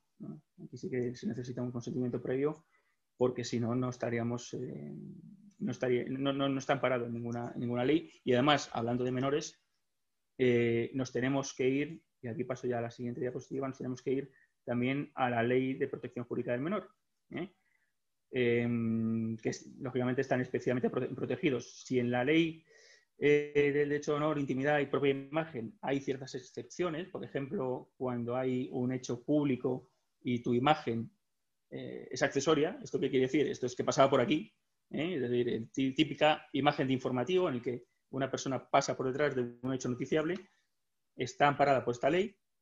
esto no ocurre en el caso de menores, Esto no ocurre en el caso de menores y hay que, y hay que tener siempre bien el, bien el consentimiento para ese tipo de grabaciones o bien de grabación me refiero en el ámbito, en el ámbito de, sesión de entrenamiento, etcétera, etcétera, pero en el ámbito público desde luego no se puede, no, se, les puede eh, grabar, esto como sabéis. Hay una cuestión de interés general que no tiene que ver en concreto con el, mundo del deporte, pero sí me parece interesante. La Agencia Española de Protección de Datos ha, abierto, ha habilitado un canal recientemente, lo habréis visto anunciado seguramente en los medios, para denunciar ciberacoso, para que el menor, incluso el propio menor, pueda eh, denunciar eh, pues, pues, casos que lamentablemente ocurren con bastante frecuencia de ciberacoso. ¿no? Hay un canal y con un clic el menor puede denunciarlo y, bueno, pues eh, se, inician, se inician las acciones de investigación que correspondan y será traslado también, lógicamente eso, eso sabes que tiene implicaciones penales, pues a Ministerio Fiscal y demás. Eh, bueno, me parecía, me parecía interesante que, lo pudiéramos dar a conocer, dado, la, particularidad y la especial sensibilidad con este tipo de, asuntos. Ah, perdona. Eh, bien, datos de salud, que hemos hablado antes, que son especialmente protegidos. Em, la información sobre una lesión de un deportista puede ser tratada sin consentimiento. Bueno, en el ámbito del club, sí, por supuesto, porque es un trabajador del club. ¿eh? Es decir, eh, es necesaria para la prescripción diagnóstico y prescripción de, facultativa de, sobre dicha lesión. ¿no? pero una cosa es el tratamiento de esos datos y otra cosa es la cesión o comunicación de esa información. ¿vale? Entonces, si nos vamos al mundo del deporte profesional, los que sigáis un poquito con atención a lo mejor algún el fútbol y demás, pues eh, eh, bueno, Gareth Bale, jugador del Real Madrid, se dio lo que se dio en llamar el caso Bale, porque no es habitual que un jugador tome esta decisión, pero eh, él sí lo hizo, él requirió expresamente al, equipo médico de su club, del Real Madrid, que no se hicieran públicas los, públicos los partes de sus lesiones, que eran bastante numerosos, además, dicho sea de paso, ¿no? Entonces, estamos bastante acostumbrados, de alguna manera, a que eh, la exposición mediática eh, de, los jugadores de fútbol profesional y a que parece que, bueno, pues que de alguna manera, incluso en rueda de prensa, eh, salen entrenadores de turno y le preguntan y dice con toda tranquilidad y sin ningún problema qué, lesión tiene el jugador, cuánto tiempo de baja y, qué, mm, y hasta lo que han hablado ¿no? en el vestuario. Que se haga público o sea, que se, normalice, el hecho de que se haga público no quiere decir que sea correcto. Lo que pasa es que, como digo, se ha normalizado por el, bueno, pues por el, por el impacto mediático, ¿no? Que, que todo esto tiene. los aficionados quieren saber si la estrella de turno se ha lesionado o si no, pero en, un caso como el, de, el de Gareth Bale, el jugador del Real Madrid, mm, bueno, eh, hay que decir que él tenía razón. ¿eh? Es decir, le amparaba la normativa de protección de datos. Él es un trabajador sin más, independientemente de que sea famoso o no sea, o de que tenga un impacto mediático o no sea, él tenía todo el derecho a mantener su privacidad eh, sobre la lesión concreta que, tenía. Y así se le hizo saber y desde ese momento, esto fue en 2018, creo recordar, 2018-2019, desde ese momento los partes médicos de este jugador no eran públicos, nadie sabía. Los periodistas preguntaban en rueda de prensa, insistían al, entrenador, ¿qué tiene Bale? ¿Qué tiene Bale? No se podía decir. No se podía decir, ya digo, ahí le, amparaba la normativa eh, de protección de datos y tiene el mismo derecho a su privacidad que cualquier otro trabajador. Insisto, con las características tanto especiales que tiene un deportista de, alta, eh, de alto nivel, ¿no? pero no deja de ser, o sea, no deja de tener los mismos derechos. Bueno, esto lo hemos visto en muchos casos. Eh, en, otro tipo de ámbitos, personajes famosos que acuden a los tribunales para luchar por su privacidad. Bueno, aplicado a, este caso concreto, pues es exactamente lo mismo. Tiene derecho a que su información permanezca en el ámbito, en este caso del club, y que no se comunique a nadie. ¿eh? Bueno, un tema importante, un tema que es, mm, muy importante porque todos tenemos este tipo de prestadores de servicios. La ley le llama encargados del tratamiento, ¿vale?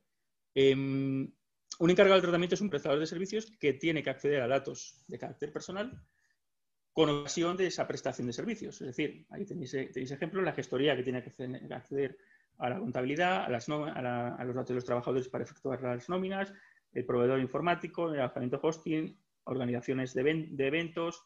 Em, diréis, bueno, estas sesiones de datos están amparadas en la ley. No, pero se pueden hacer eh, para, prestar, para prestar un servicio. Sí.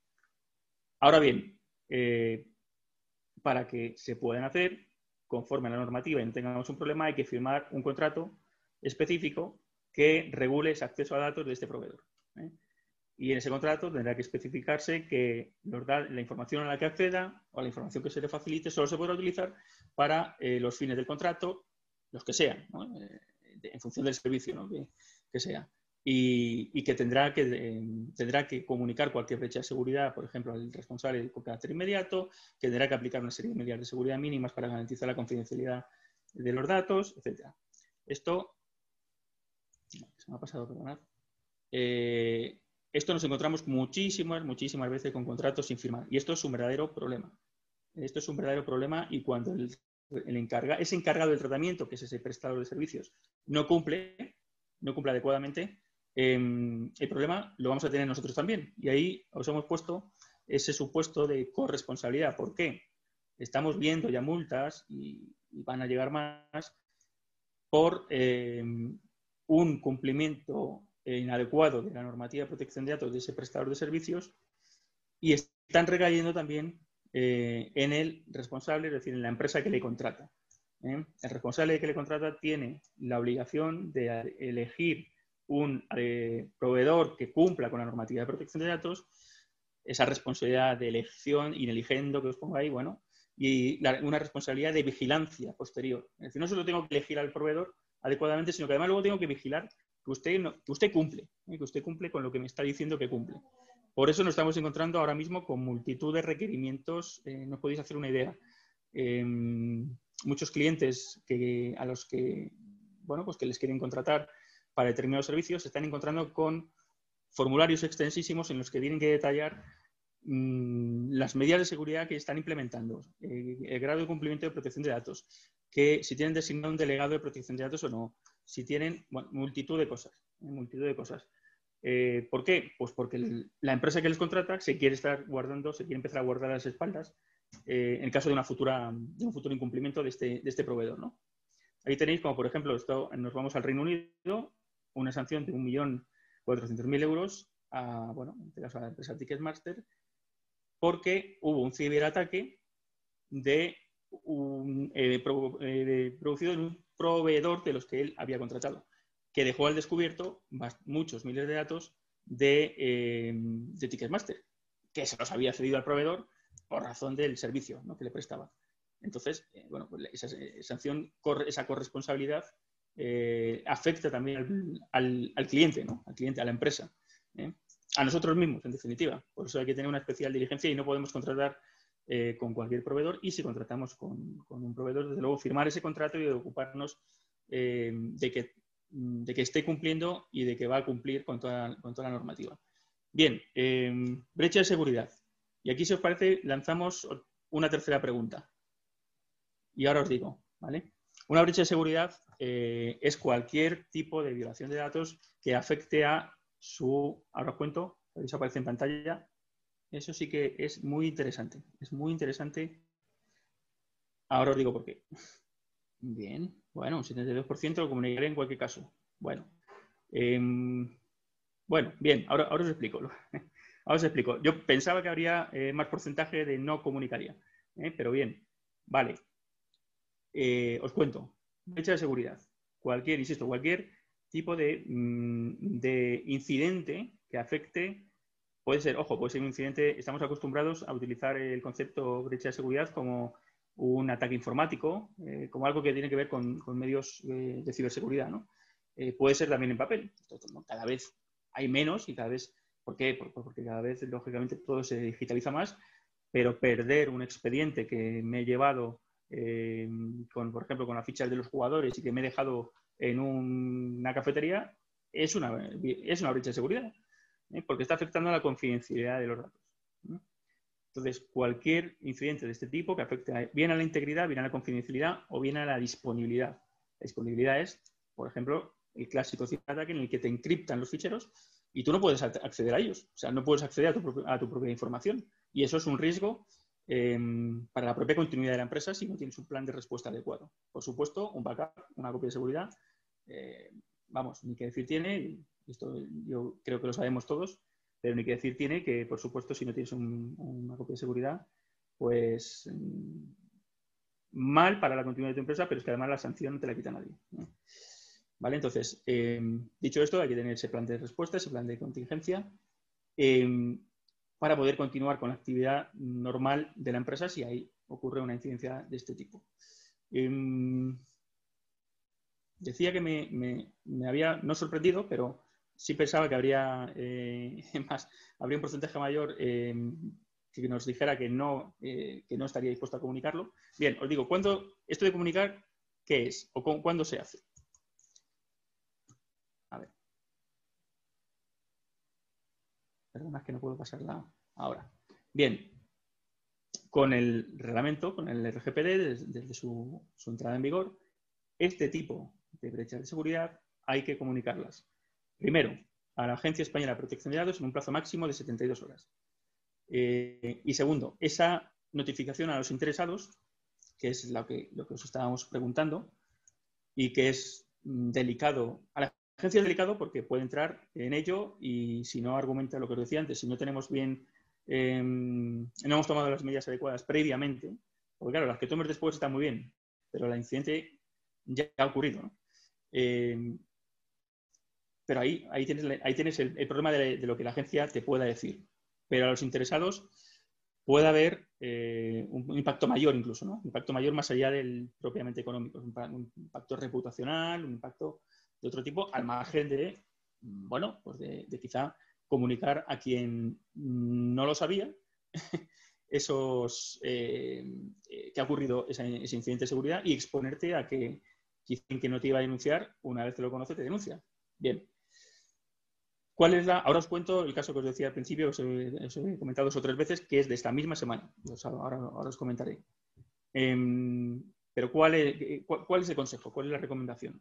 Pues, primero, evidentemente, la ley establece que hay que notificarlo. Por tanto, pues no, seremos nosotros quien contradiga la ley. Hay que hacerlo. ¿eh? Hay que hacerlo con unos requisitos concretos y con una argumentación eh, sólida y una explicación adecuada, ¿no? No de cualquier manera. Em, y a los interesados, os decía antes que me sorprendía y, que en todo caso la respuesta mayoritaria, que era sí en todo caso, eh, bueno, a los interesados no hay que comunicárselo en todo caso, ¿vale? En el caso de, la comunicación a los posibles afectados, hay que valorar caso por caso. Y digo que hay que valorar caso por caso porque nos encontramos con algo tan simpático como esa frase que es ¿Cuándo se, cuando se comunica a los afectados? Cuando sea probable que la violación de seguridad desempeñe, un, entrañe un alto riesgo para los derechos y libertades de las personas. Bien, ¿esto qué es? Pues esto es, que es una cosa tan indeterminada, un concepto jurídico tan indeterminado, eh, significa que habrá que ver caso por caso.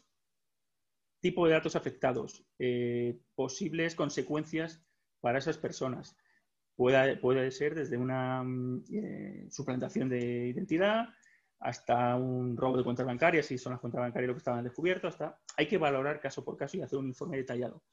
Y si no lo comunicas, hay que notificar a la agencia por qué no estás comunicando. En todo caso, la agencia te podrá decir luego, oiga, es que yo entiendo que usted tiene que comunicarlo. ¿eh? Y entonces proceder igualmente a, hacerlo. Em, ¿Qué es el ejemplo que os decía antes? Eh, cliente nuestro, esta semana, el lunes 1 de febrero, nos llama eh, me suena el teléfono, a mí en concreto, a las siete y media de la tarde. Necesitamos una reunión urgente mañana a las 8 de la mañana, por favor. Bueno, ¿qué ha pasado? ¿Qué ha pasado? ¿Qué ha pasado? Bueno, eh, hemos expuesto 2000, eh, los datos de 2.000 personas en abierto. ¿Qué hacemos? Estamos, que estamos, no nos llega, no nos llega la camisa al cuello. estamos asustados, no sabemos qué hacer, cómo notificar esto, se nos van a denunciar. Bueno, bien. Protocolo de actuación. Eh, de momento, cerrar todos, eh, tomar las medidas adecuadas para evitar que eso se siga viendo. Os cuento rápidamente lo que era, era un curso, de, eh, es una organización que organiza cursos, determinados cursos de formación, y para la inscripción en esos cursos de formación hubo una copia de un enlace equivocado. Un enlace equivocado que permitía acceder y ver una vez que accedías, los datos de los 2.000 y pico inscritos a ese curso de formación. Mm, rápidamente deshabilitar los permisos de ese, enlace como primera medida y, quitarlo de ahí, ¿no? Para que nadie más que no sean los que ya lo hubieran podido ver pudiera, acceder. Bien, esa, es primera medida. Segunda, reunión de urgencia a las 8 de la mañana al día siguiente con eh, los responsables de esta entidad, con eh, el responsable de la empresa de seguridad informática, una empresa externa en este caso, y nosotros, que somos delegados de protección de datos de esa entidad. Bien. Identificar problema, identificar eh, qué ha ocurrido, identificar qué datos están afectados, identificar posibles em, efectos para los interesados. La notificación a la agencia no estaba en discusión, pero sí habría que, que analizar si se notificaba o no se notificaba a los afectados. Eh, y, por supuesto, implementación inmediata eh, de las medidas necesarias para que eso no pueda volver a ocurrir identificado como un error humano, ya digo, en esta ocasión no era un, bueno, no un ciberataque externo, el error provenía del interior, del, interior de la, de, la, de la, entidad, y había sido algo tan sencillo como lo que os digo, como que copio un enlace que no era el que tenía que haber copiado. Pero que esto existe, que estos errores humanos existen, y lo hemos visto antes con el tema, por ejemplo, de los correos eh, en, abierto, que también han producido un error humano, como una sanción a, un despacho de abogados recientemente de 10.000 euros por exactamente lo mismo, por copiar, eh, enviar un correo a 200 y pico eh, clientes sin copia oculta, pero existe, pero el error humano existe. Em, en este caso concreto, pues lo que se eh, implementó de, inmediato es deshabilitar permisos para borrar ese enlace que jamás hubiera, o sea, que jamás se pudiera tener eh, volver a tener acceso a ese enlace, con lo cual mm, el, riesgo se minimizaba o se anulaba directamente de sufrir ese mismo, ese mismo, ese mismo incidente. Todo eso, lógicamente, se hizo de inmediato, se hizo el mismo día 2 de febrero, el día siguiente, y lo que había que hacer una vez solventado eso era hacer un informe con el relato de los hechos con las medidas que tiene la empresa, la cultura de protección de datos, que afortunadamente sí que tiene esta empresa, bastante, bastante, mm, eh, bueno, digamos que se toman bastante en serio, ¿no? Eh, cosa, que, cosa que creo que nos va a salvar, en este caso, ante la agencia. Ya, ya veremos, pero creo que sí. Eh, una vez que, mm, una vez que, que se decide que esa notificación hay que sí o sí llevarla a cabo, ya digo, con ese informe em, argumentando la política de privacidad, argumentando lo que ha ocurrido y haciendo una valoración del riesgo, porque insisto, hay que, no, hay que, hay que justificar por qué no se está comunicando, se decidió en este caso no comunicar de momento a, los, a las personas eh, afectadas, eh, salvo, insisto, que la agencia nos, lo indique. Mm, ¿Por qué? Pues porque primero no había ningún tipo de dato sensible. Eh, eran nombre y apellidos y, formación específica, ¿no? en función del curso que iban a hacer. después había no eran datos eh, inmediatamente en abierto, sino que había que acudir al enlace concreto que estaba abajo del correo, la parte inferior del correo, en un sitio que estaba, que no era del todo muy visible, es algo que te fijaras expresamente, eh, y solo si pinchabas se ven, se ven esos datos. Bien.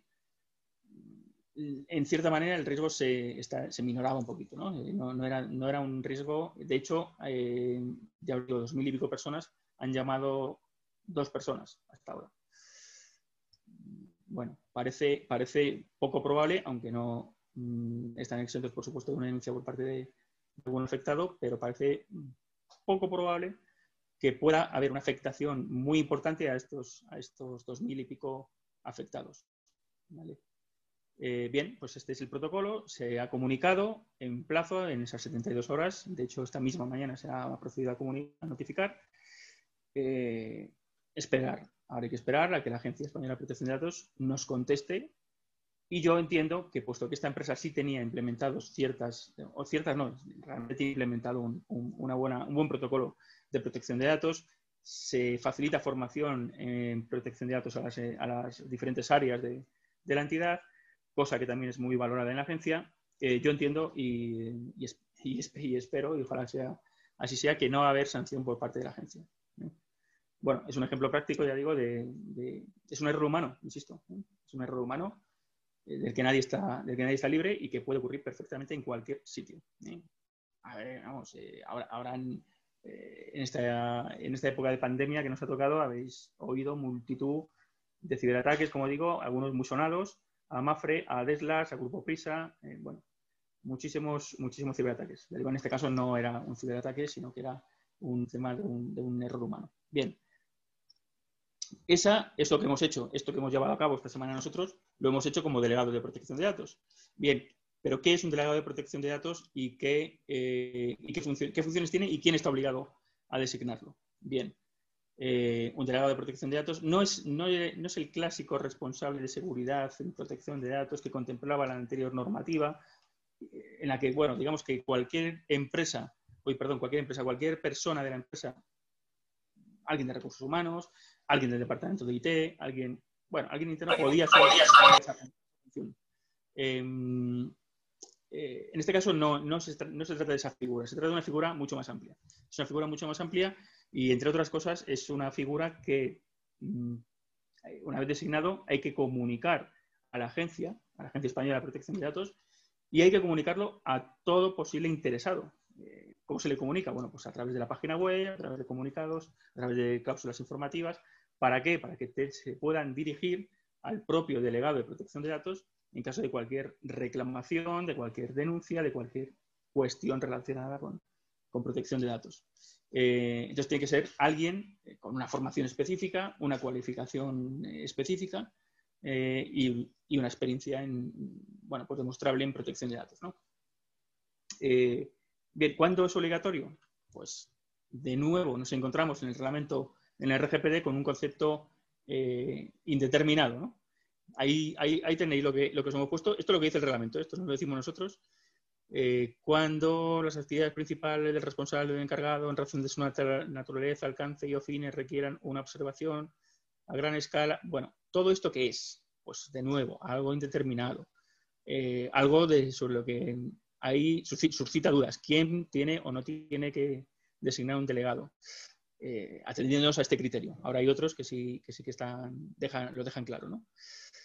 Mm, pues como os digo, no está, no está definido. Eh, y de hecho, la, normativa eh, interna, en este caso, en el caso español, la, ley, la Ley Orgánica de Protección de Datos y Garantía de Derechos Digitales, em, establece un, listado de entidades que sí, que están en todo caso obligadas, y ahí no saco de dudas, ahí sí que no saco de dudas, y no, y no, te, y no porque es una lista mm, cerrada de, entidades, eh, por razón de actividad eh, y, demás, y, del, o del tipo de datos que tratan, pero no aclaro este concepto eh, del, reglamento, no, lo aclaro. Entonces, queda ahí.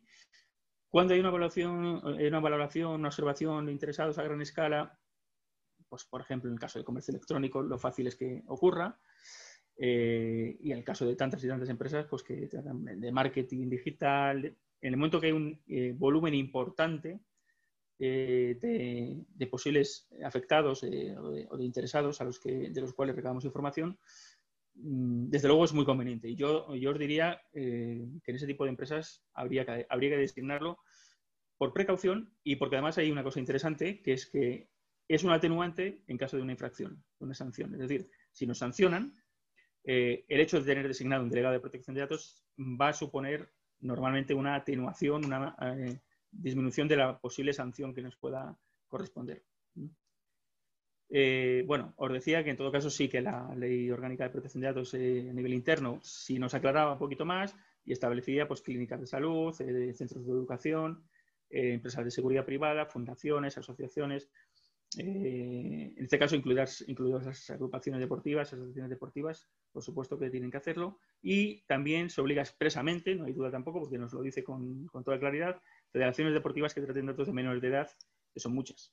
Entonces, eh, lógicamente tienen, tienen sí o sí que designar un, delegado. Vale. Eh, en un club, una federación, en un club como regla general, bueno, en principio, en club, en club base, en un club de, un equipo de fútbol base, por ejemplo. Eh, ¿Sería necesario, sería imprescindible, sería obligatorio? Sería conveniente, ¿eh? siempre lo digo, sería conveniente. Pero no entiendo que no, entendemos que no, no estamos en ese mm, tratamiento de datos a gran escala, datos sensibles, ni tampoco lo recoge expresamente la ley, con lo cual, bueno, pues eh, no, no, no, parece que fuera, que fuera el, el, caso tener que nombrar un delegado de protección de datos en estos casos. Pero, insisto, conveniente, pues siempre. ¿Eh? siempre. La función es pues, asesorar, supervisar, eh, responder ante cualquier brecha de seguridad como la que os he comentado antes, ser el contacto con la Agencia Española de Protección de Datos, actuar de punto de contacto con interesados en general, clientes o no clientes. ¿eh? En este caso, clientes pues, en general, pero también con otro tipo de, afectados. ¿Puede ser un empleado de la empresa? Sí, puede ser un empleado, un empleado de la empresa, os poníamos ahí, puede serlo siempre y cuando, eso sí, os decía antes, tenga una cualificación determinada y, ojo, y se dedica a eso. Es decir, lo que no puede ser es, lo que os decía antes, ese responsable que antiguamente se nombraba que era alguien de recursos humanos, que tenía unas funciones concretas y que luego además le, em, bueno, le asignaban o le tocaba desempeñar ese papel de responsable de seguridad que se llamaba antes. No, tiene que ser alguien dedicado expresamente a, con esa cualificación que decía, esa experiencia demostrable y dedicado a su función eh, delegado de protección de datos. ¿Vale? Cuestión interesante también, eh, la relativa a las transferencias internacionales de datos. ¿vale? Que esto no sé si nos afecta a todos en el ámbito deportivo, en el ámbito no deportivo, en todos, en todos los ámbitos. Ahora, ahora os cuento. Toda eh, transferencia siempre enfocado en, en, en RGPD. ¿no? ¿Qué es una transferencia internacional de datos? Eh, a efectos del, reglamento europeo de protección de datos. Pues toda transferencia a territorios ubicados fuera del espacio económico europeo, no de la Unión Europea, matiz eh, interesante, porque estamos hablando de espacio económico europeo, es decir, son los países de la Unión Europea más Liechtenstein, Islandia y Noruega. Bien. Em, ¿Se puede y no se puede hacer una transferencia internacional de datos? Bueno, hay una serie de estados, de países que eh, la Comisión Europea de Protección de Datos entiende esto, se va actualizando, ¿eh? esto no es siempre fijo. Se va actualizando. Ahora mismo, eh, los países eh, a los que se entiende que se puede efectuar una transferencia internacional de datos, siendo a entornos seguros, siendo a países seguros, desde el punto de vista de, la normativa, de la seguridad de la información, de la seguridad de los datos, son estos que se recogen aquí ahora, ahora mismo. ya digo, esto es cambiante, esto va cambiando en función de las políticas que adopten estos países. Siempre, ya digo, siempre eh, eh, aquí lo importante realmente es si ese Estado cumple, eh, cumple con los estándares de seguridad que, el Comité Europeo o la Comisión Europea de Protección de Datos entiende que son exigibles. Es decir, en una palabra, tiene que cumplir lo mismo que cumplimos en Europa. Y si no cumple usted lo mismo, pues entonces ya no es eh, una transferencia legalmente habilitada y tendremos que estar a otras cuestiones. Tendremos que estar a otras cuestiones que ahora, que ahora vemos. Eh, ¿Qué pasa con Estados Unidos, con las transferencias a Estados Unidos? hemos tenido muchísimas consultas últimamente con este tema, pues eh, la verdad es que armaron un, buen lío, armaron un buen lío y ahora, os explico por qué. Eh, las transferencias internacionales entre empresas ubicadas en Europa y ubicadas en, Estados Unidos, en este caso, estaban habilitadas por un acuerdo al que llegaron Europa, los dos territorios, Europa y Estados Unidos. hubo un primer acuerdo que se llama el Safe Harbor, el Acuerdo de Puerto Seguro, que fue em, que contemplaba que, esas transferencias entre ambos territorios serían válidas porque Estados Unidos se comprometía a implementar un nivel, ya digo, de seguridad, una, una, eh, una, rigidez parecida o similar a la de la normativa de protección de datos europea. ¿no? Bueno, esto fue anulado por una sentencia del Tribunal de Justicia Europea en 2015, fue anulado ¿eh? y nos dejó sin ese paraguas normativo. Acordaron, eh, llegaron a un, nuevo, a un, nuevo, acuerdo Europa y Estados Unidos, el Privacy Shield, el escudo de privacidad, basado prácticamente en lo mismo. prácticamente eh, venía a recoger lo mismo. Todas las empresas norteamericanas eh, adheridas a este acuerdo de, privacidad, a este escudo de privacidad, eh, se podrían realizar transferencias entre, territorios, entre empresas, sin ningún problema. Porque se comprometía teóricamente Estados Unidos a implementar, ya digo, ese mismo nivel de seguridad, ese mismo nivel de protección de datos. ¿no? Bueno, pues también nos anularon en julio del año pasado. ¿no? En julio de 2020 también resulta anulado eh, el escudo de privacidad por cuestiones similares. Eh, pues entre otras cosas, como, a título de ejemplo, Estados Unidos se comprometía a nombrar una especie de defensor del pueblo, eh, se llamaba así, además en el acuerdo, de defensor del pueblo, al cual se pudieran dirigir los usuarios europeos que entendieran que, que sus datos estaban siendo, su, eh, su, política de protección de datos estaba siendo vulnerada por empresas norteamericanas. Eh, realmente esta figura no se creó o no se creó, mm, desde luego, como estaba contemplado originalmente en el acuerdo. El Tribunal de Justicia de la Unión Europea ha dicho que no vale, que el acuerdo no vale porque no se compromete Estados Unidos a ese cumplimiento eh, efectivo. Con lo cual, nos quedamos, insisto, sin em, paraguas normativo, sin paraguas esto, claro, afecta afectaba eh, a, Facebook, afectaba a Google, afectaba a Dropbox, afectaba a MailChimp, afectaba a muchas y muchas empresas. Mm, esto significa que no podemos hacer eh, este tipo, que no podemos utilizar en definitiva MailChimp, por ejemplo, que se utiliza, que se utiliza mucho, como sabéis, eh, una herramienta de marketing digital muy poderosa porque puedes, te permite enviar un gran número de correos y tal. Ojo, luego, hay que tener los consentimientos para enviar esos correos, ¿eh? esto que quede claro, ¿eh? pero, dando por sentado que los tenemos, eh, bien, tú contratas a, contratas a MailChimp y se, se hace, desde luego, un, es una herramienta muy potente a, nivel de, marketing.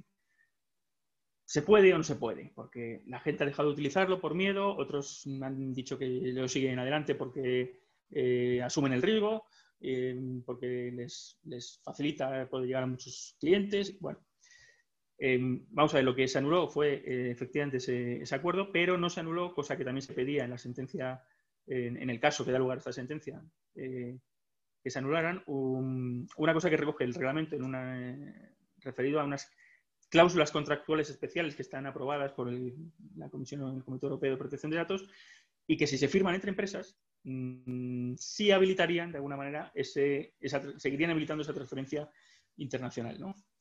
Em, eh, la cuestión no es tan sencilla, de todas formas, y no es tan sencilla por varias razones.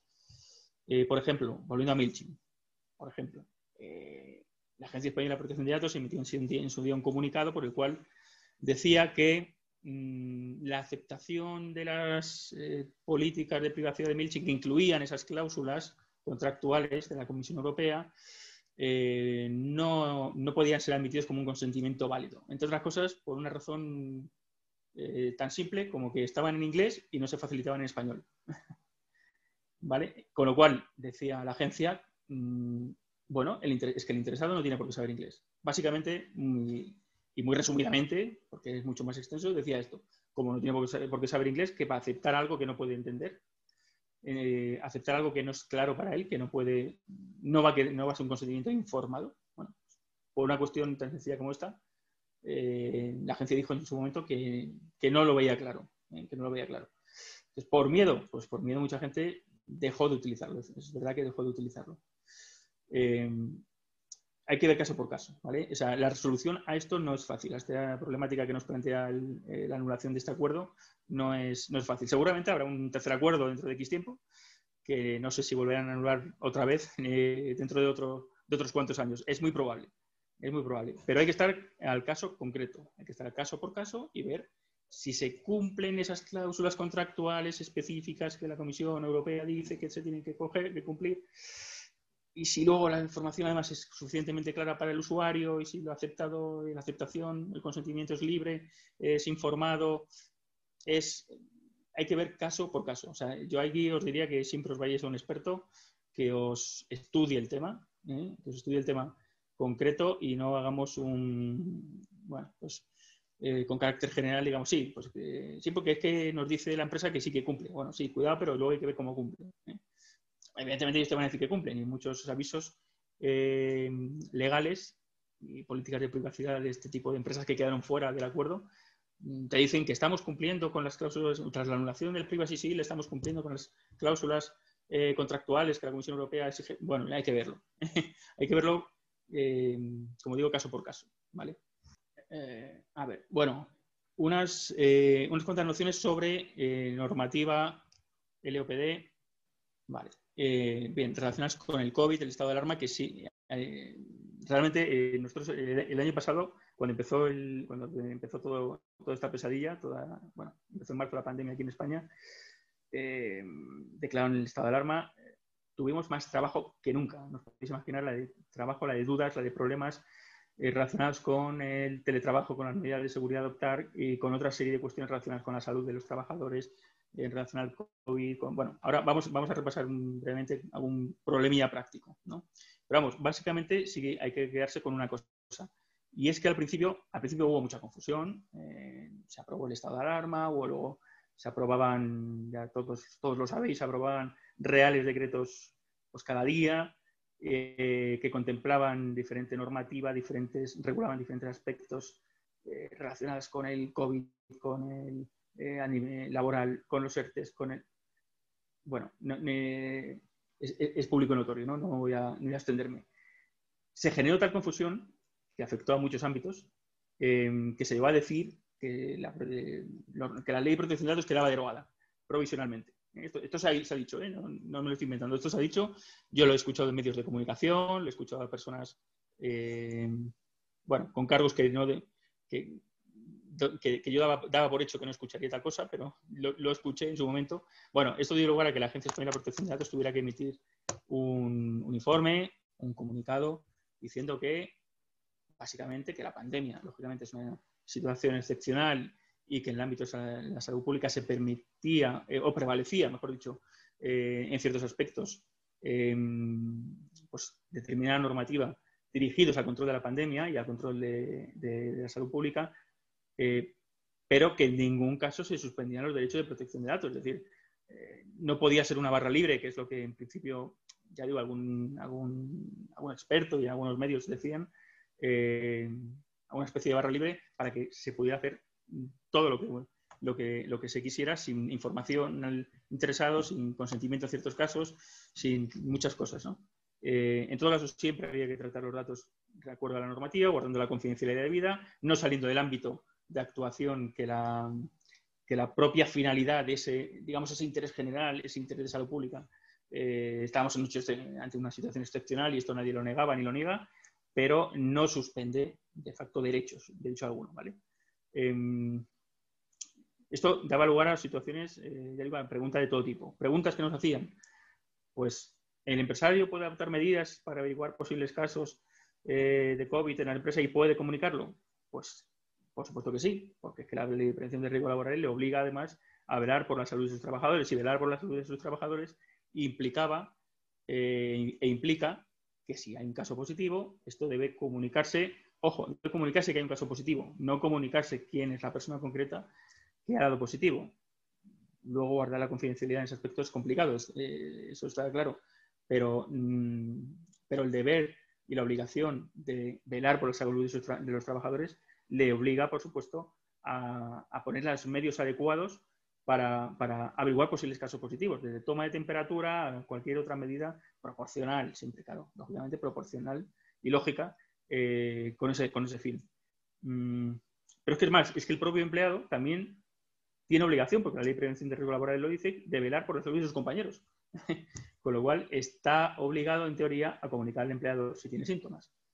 Eh, o si hace un contrato estrecho, o si, bueno, en fin, ya sabéis, ¿no? Lo que, lo que digamos, un poco las, recomendaciones generales eh, a nivel sanitario ahora mismo. Mm, nos encontramos también con trabajadores que llamaban al despacho preguntando que tenían sospechas, pero que les daba miedo porque la empresa, por si represalia, por si, eh, aparte de la propia responsabilidad por el momento que vivíamos y vivimos, ¿no? de cada uno, legalmente tiene que hacerlo. ¿Eh? Y esto es lo que le, teníamos que decir. Tiene usted que comunicarlo. Insisto, al margen de porque tiene que comunicarlo por otras muchas razones, pero es que desde el punto de vista de la normativa laboral, pues usted tiene que comunicar para que el empleador, el empresario, tome las medidas adecuadas. ¿no? Eh, dirigidas a proteger la salud del resto de trabajadores. Fue también una cuestión bastante extendida eh, por parte de determinadas empresas en un, momento, momento determinado, a partir del mes de mayo, más o menos, solicitar al candidato que informara, eh, al, candidato a un puesto de trabajo, solicitarle que informara si tenía, si había pasado el COVID, como, usándolo como criterio de selección tiene usted, ha pasado el COVID, tiene usted anticuerpos, pues mm, bueno, pues entra usted en el proceso de selección. No lo tiene, no ha pasado el COVID, pues no entra en el proceso de selección. Bien, esto que nos lo plantearon algunas empresas, y salió en muchos medios, también la agencia eh, hizo un comunicado. Realmente eh, la respuesta es sencilla. Quiero decir, en este caso hay pocas dudas. Eso es una vulneración de la normativa, sin ninguna duda. Es un dato de salud, requiere el consentimiento del interesado y claro, aquí lo que se planteaba, o lo que planteaban algunos es, no, no, pues es que yo le he pedido al candidato el consentimiento. Bueno, la agencia dejó muy claro que eso no es un consentimiento libre. ¿Por qué? Porque hay un desequilibrio entre las partes. Em, si yo, candidato, estoy interesado en un determinado puesto de trabajo y para acceder, siquiera para acceder al proceso de selección, vamos, para que no tienen directamente mi currículum, eh, tengo sí o sí que autorizar que prestar mi consentimiento para que traten mis datos relacionados con la salud mm, por eh, esa información sobre si pasó o no pasó el COVID, pues, oiga, eso no es un consentimiento libre porque su negativa le produce, si, si, se niega, le produce el efecto negativo de salir de ese proceso de selección. Por tanto, no es válido ese consentimiento y es una vulneración de la normativa. Pero es que también se daba el efecto, o sea, se daba el caso contrario. El propio candidato, sin que la empresa mm, pidiera nada en este sentido, eh, reflejaba, ponía voluntariamente en el currículum que había pasado eh, por, la enfermedad, que había pasado el COVID, que tenía anticuerpos. pues esto, mm, aunque la empresa no lo pedía, igualmente mm, no se puede, no se puede hacer y esto se traduce en que cuando nos consultaban algo, eh, algún caso de este tipo, que como digo, había, hubo, bastantes, la empresa tiene que, tiene que destruir ese currículum con la normativa de protección de datos en la mano, tiene que destruir ese currículum porque no tiene autorización, no tiene consentimiento para tratar ese tipo de datos. ¿eh? Y se puede meter en un lío. ¿eh? Con lo cual, la recomendación ahí mm, pues pasaba por que la empresa tenía que destruir el currículum.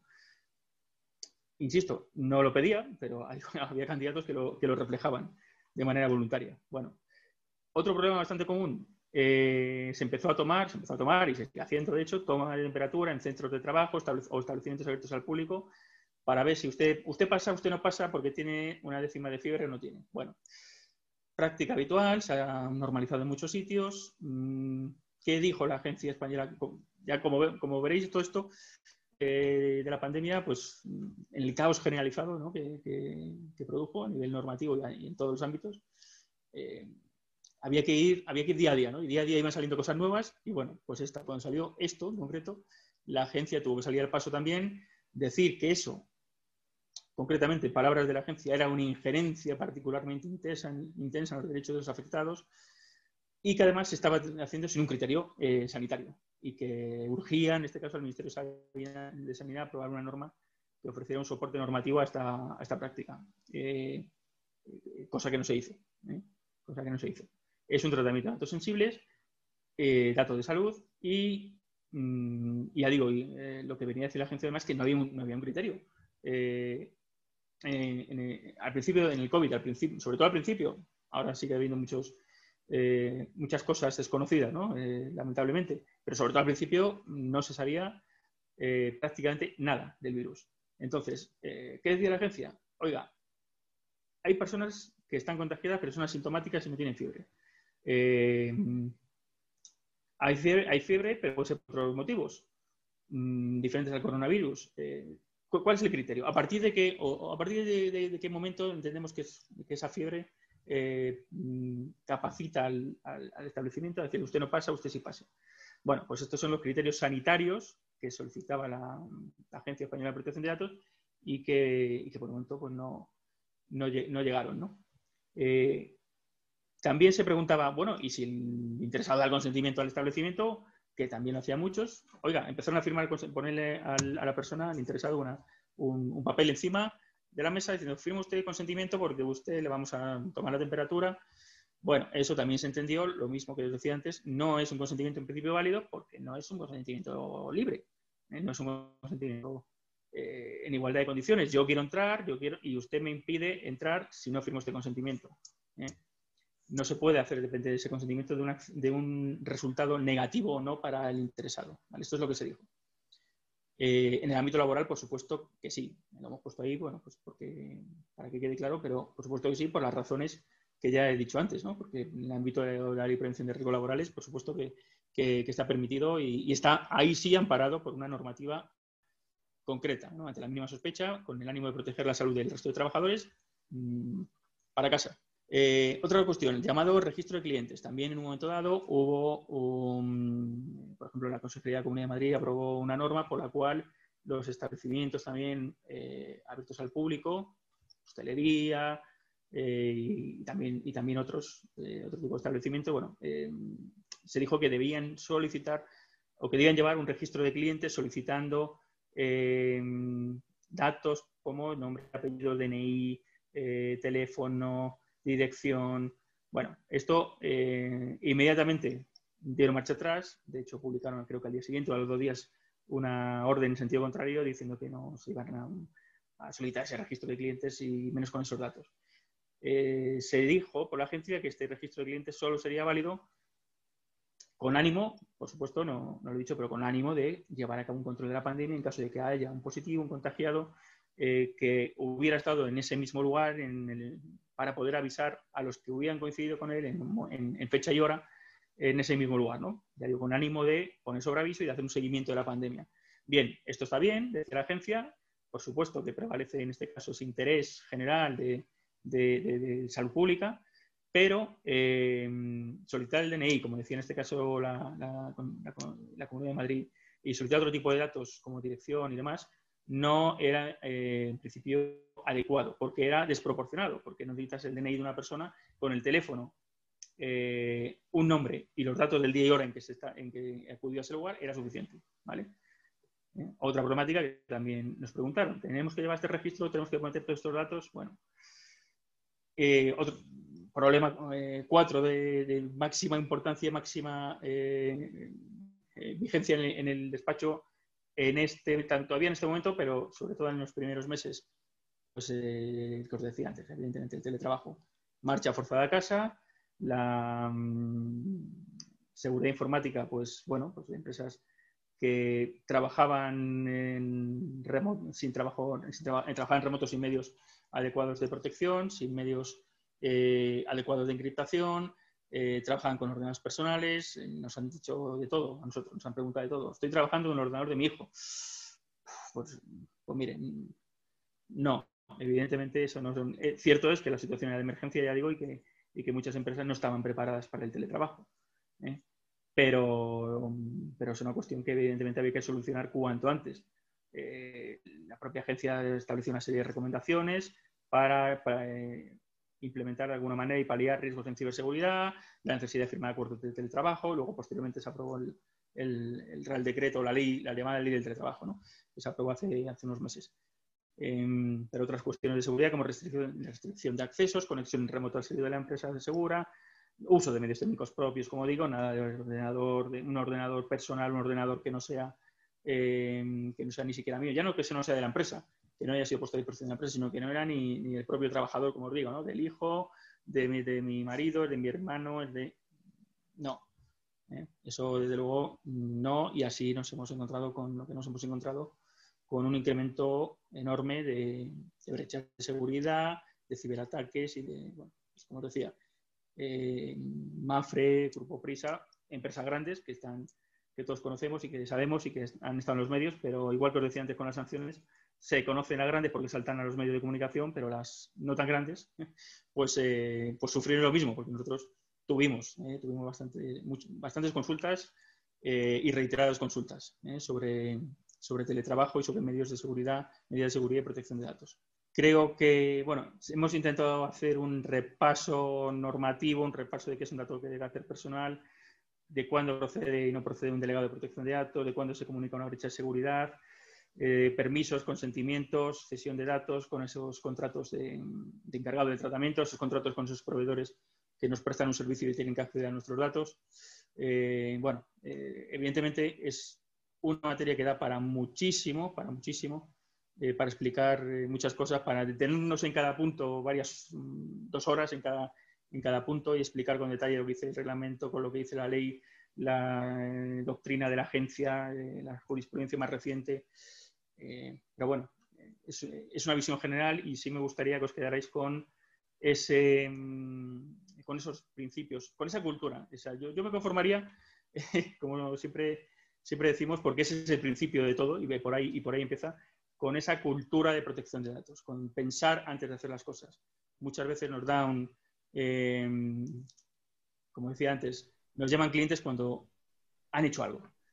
Oye, te iba a hacer una pregunta que he hecho, he mandado un correo a no sé quién, sin eh, tal, eh, porque para ofrecerle unos servicios, pero tiene su consentimiento, pero tienes, es cliente, no, no es cliente, pero lo recogí de una base pública, de datos pública. Bueno, pues eso no se puede hacer, ¿vale? Sin consentimiento previo. Nos llaman cuando lo han hecho. Bien. Eh, entonces, cultura de protección de datos, pensad lo que hacéis antes, de, antes de hacerlo, de llevarlo a cabo. Preguntad a cualquier a un experto si tenéis dudas y sobre todo eso, concienciación, información sobre las finalidades, consentimiento al interesado eh, e implementación de las medidas que garanticen la confidencialidad, acuerdo de confidencialidad con los empleados, medidas técnicas en relación a la seguridad de información de los datos, etcétera, etcétera. Con eso, cualquier problema que surja, como el que, os he comentado este cliente nuestro, eh, se puede argumentar, que es lo que hemos hecho, poder argumentar, espero que suficientemente bien, eh, que se estaba cumpliendo, más allá de un error humano, como ha sido el caso, que se estaba cumpliendo y que se estaba, estaba implementada una, una, cultura de protección de datos en esa empresa. Y bueno, pues ya esperemos que, esperemos, yo espero y confío, y yo estoy seguro que no va a haber, no hay sanción, porque teníamos hecho ese trabajo previo. ¿vale?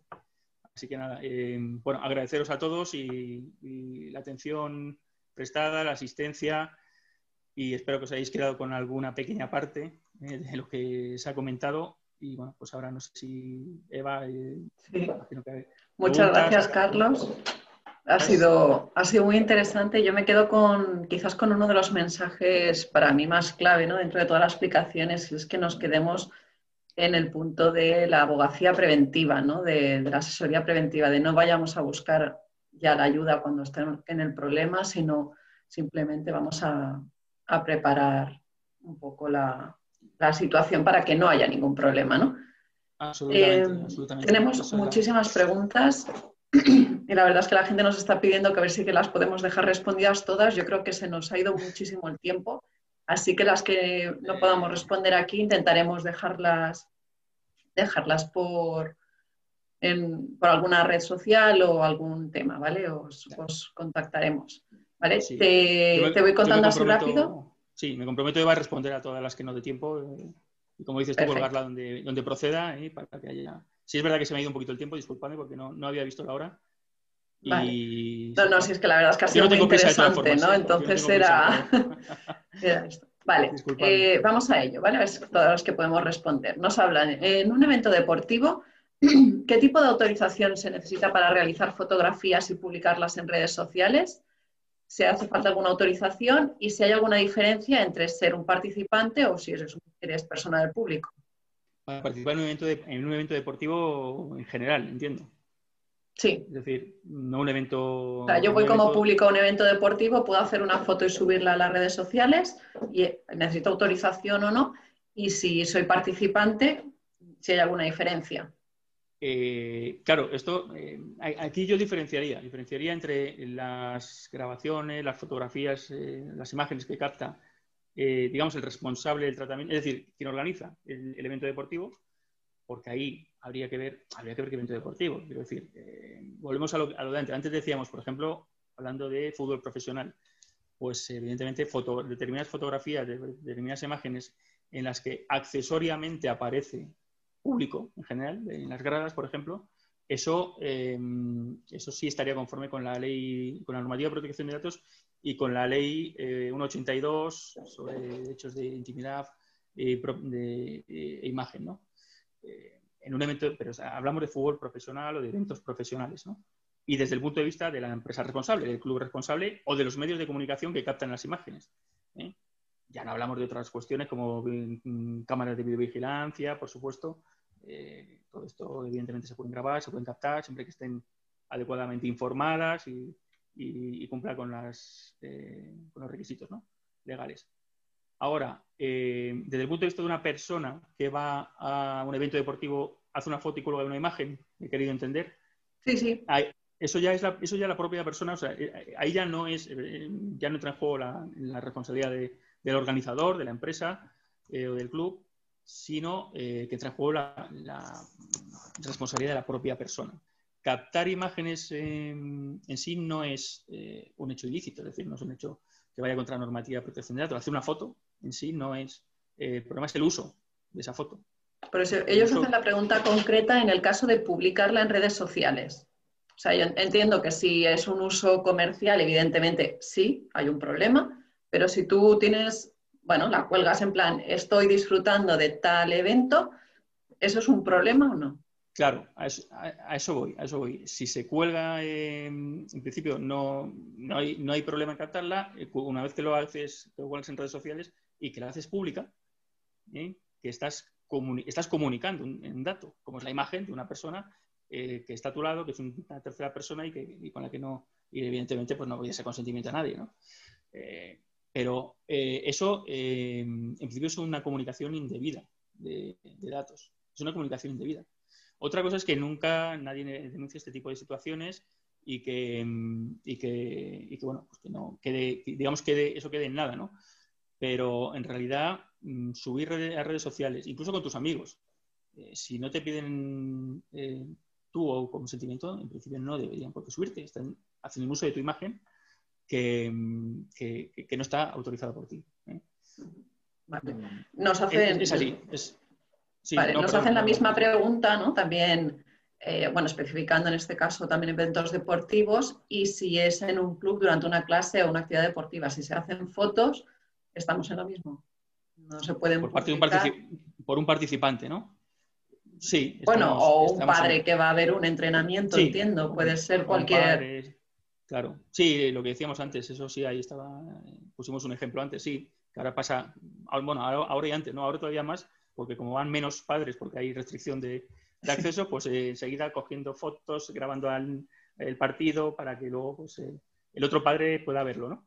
Eh, claro, el problema es que ahí salen más, más, pues más niños en este caso, sale el entrenador, sale, bueno, eh, el uso que se haga de eso, eh, de nuevo, es la clave. Es decir, si eso tiene un ámbito doméstico, además la ley lo, dice, eh, si se considera que el uso es doméstico, esto dentro de un ámbito íntimo y privado, no hay problema. Incluso que se comparta, es decir, tú lo compartes en un chat familiar y, no pasa nada, si no sale de ahí.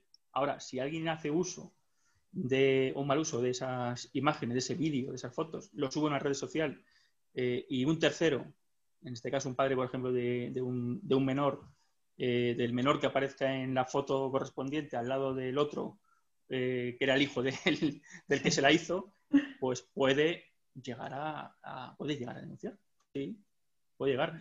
Luego habría que ver muchas cuestiones. Ya digo, el derecho no son matemáticas, dos más dos no son cuatro siempre, y hay que ver O sea, hay que tener en cuenta muchas cosas. Hay que ver si con ello se busca, se ha buscado, se le causa un perjuicio al menor, si no se le causa. Eh, bueno, hay, hay, muchas cuestiones. No, tengo tiempo, pero os contaría un tema, eh, un tema interesante. un tema interesante sobre un niño que salió muy rápido, si me dejas. salió hace dos años, me parece. En la final de Copa del Rey, no recuerdo ahora mismo que la jugaba. Bueno, salió de la mano de un jugador de fútbol de Valencia, creo que era. Bueno, eh, el niño saludó a los, a los, padres que estaban en la grada y hizo un saludo así. Y, y algunos medios lo identificaron como un saludo fascista. El niño estaba saludando a los padres. Bueno, y además era un niño de 8 años, creo. Bueno, en fin, un saludo fascista en un niño de 8 años parece un poco a mí se me hace un poco complicado, ¿no? Pensar, pensar que el niño estaba pensando en que mm, voy a hacer un saludo fascista. Eh, pero el caso es que eso, ese enlace está en todos lados. Ese enlace se colgó como noticia en muchos sitios, eh, se colgó en, redes sociales, se colgó tal. Em, lo, que estamos haciendo con eso es un derecho, estamos ejerciendo un derecho de supresión sobre ese dato, sobre todos los enlaces donde ese menor aparece. Sobre absolutamente todos los enlaces. Que no es cuestión fácil, porque siempre te aparecen nuevos enlaces. Solicitas a uno, pero te aparecen otros. ¿Vale? Entonces, eh, bueno, eh, eh, el problema realmente es el uso, ¿no? un poco es lo que quería decir con este, con este ejemplo. Es el uso y la interpretación que se hagan de ciertos actos. Se le está causando un perjuicio a ese niño, claro, evidentemente. Fíjate que con ocho años estamos, bueno, pues había, había las redes sociales inundadas de insultos al niño. Sí y el perjuicio que eso tiene. perjuicio que para él, para los padres, para, en fin. Pero a priori, si no hay nada raro y simplemente es una foto en la que sale al lado, no hay nada perjudicial, especialmente perjudicial, lesivo para, ese menor o para ese menor o no menor, ¿eh? quien sea. Sí, sí.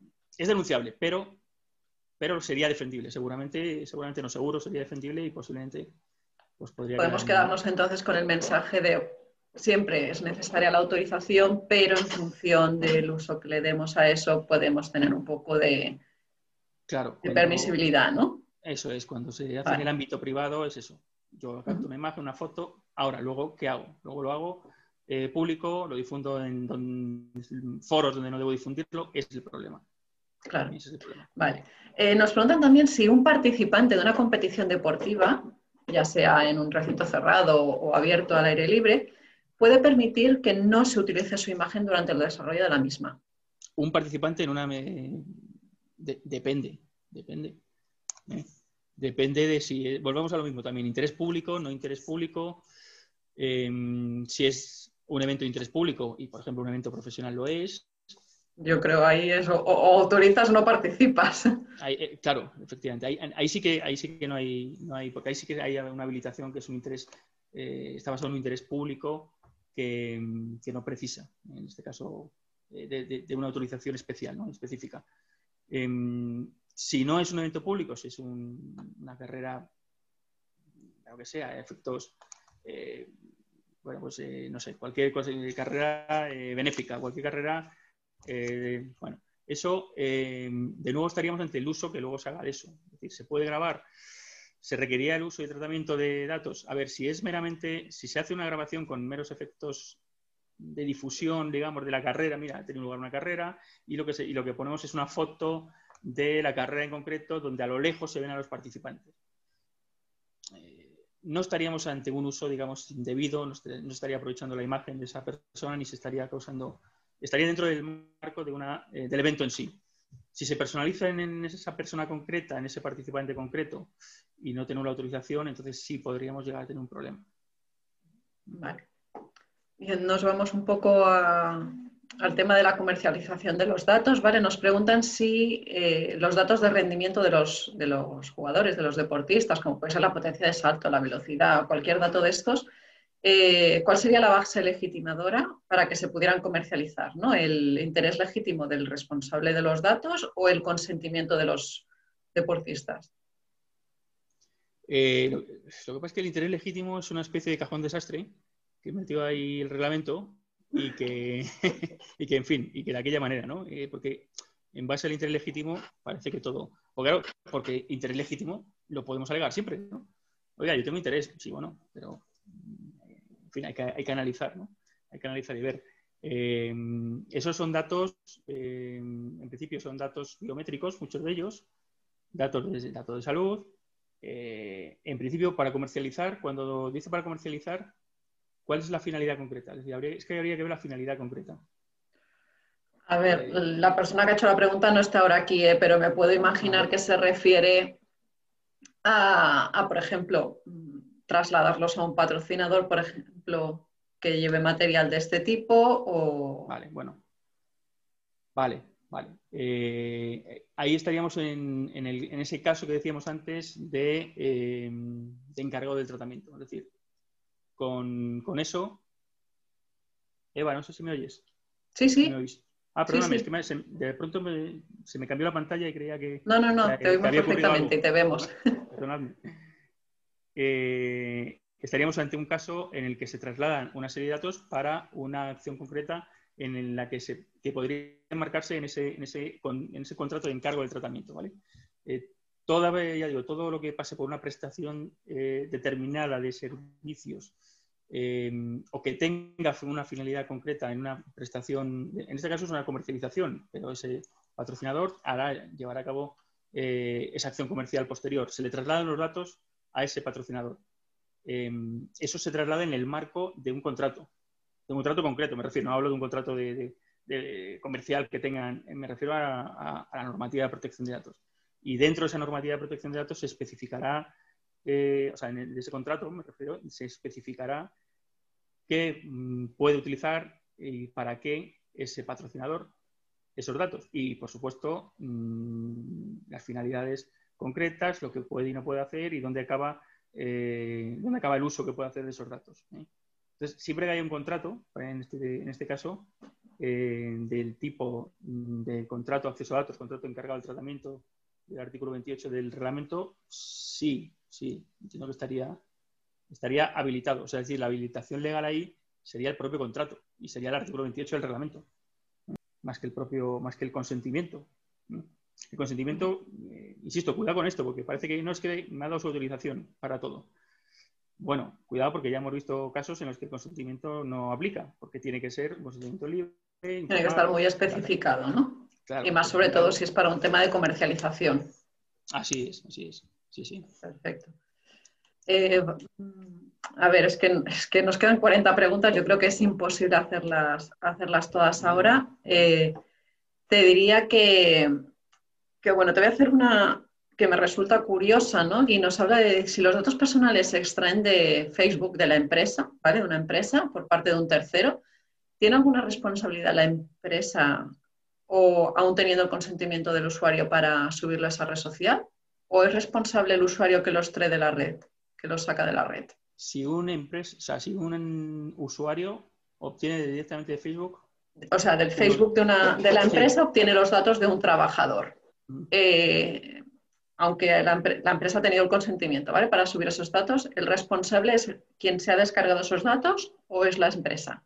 Quien se ha descargado. Si tiene, ahí sí, si el consentimiento está correctamente eh, informado. Es lo que haga esa persona con esos datos el que es responsable de. Sí, sí, sí. Con la premisa, ya digo, de que, el consentimiento sea, sea válido y esté, esté, digamos, obtenido con, lícitamente, ¿no?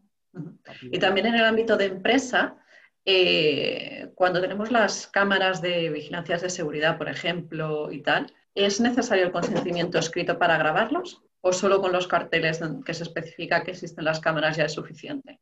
Vale, no, en el caso de las cámaras de vigilancia no hay, eh, no hay, no hay obligación de obtener consentimiento.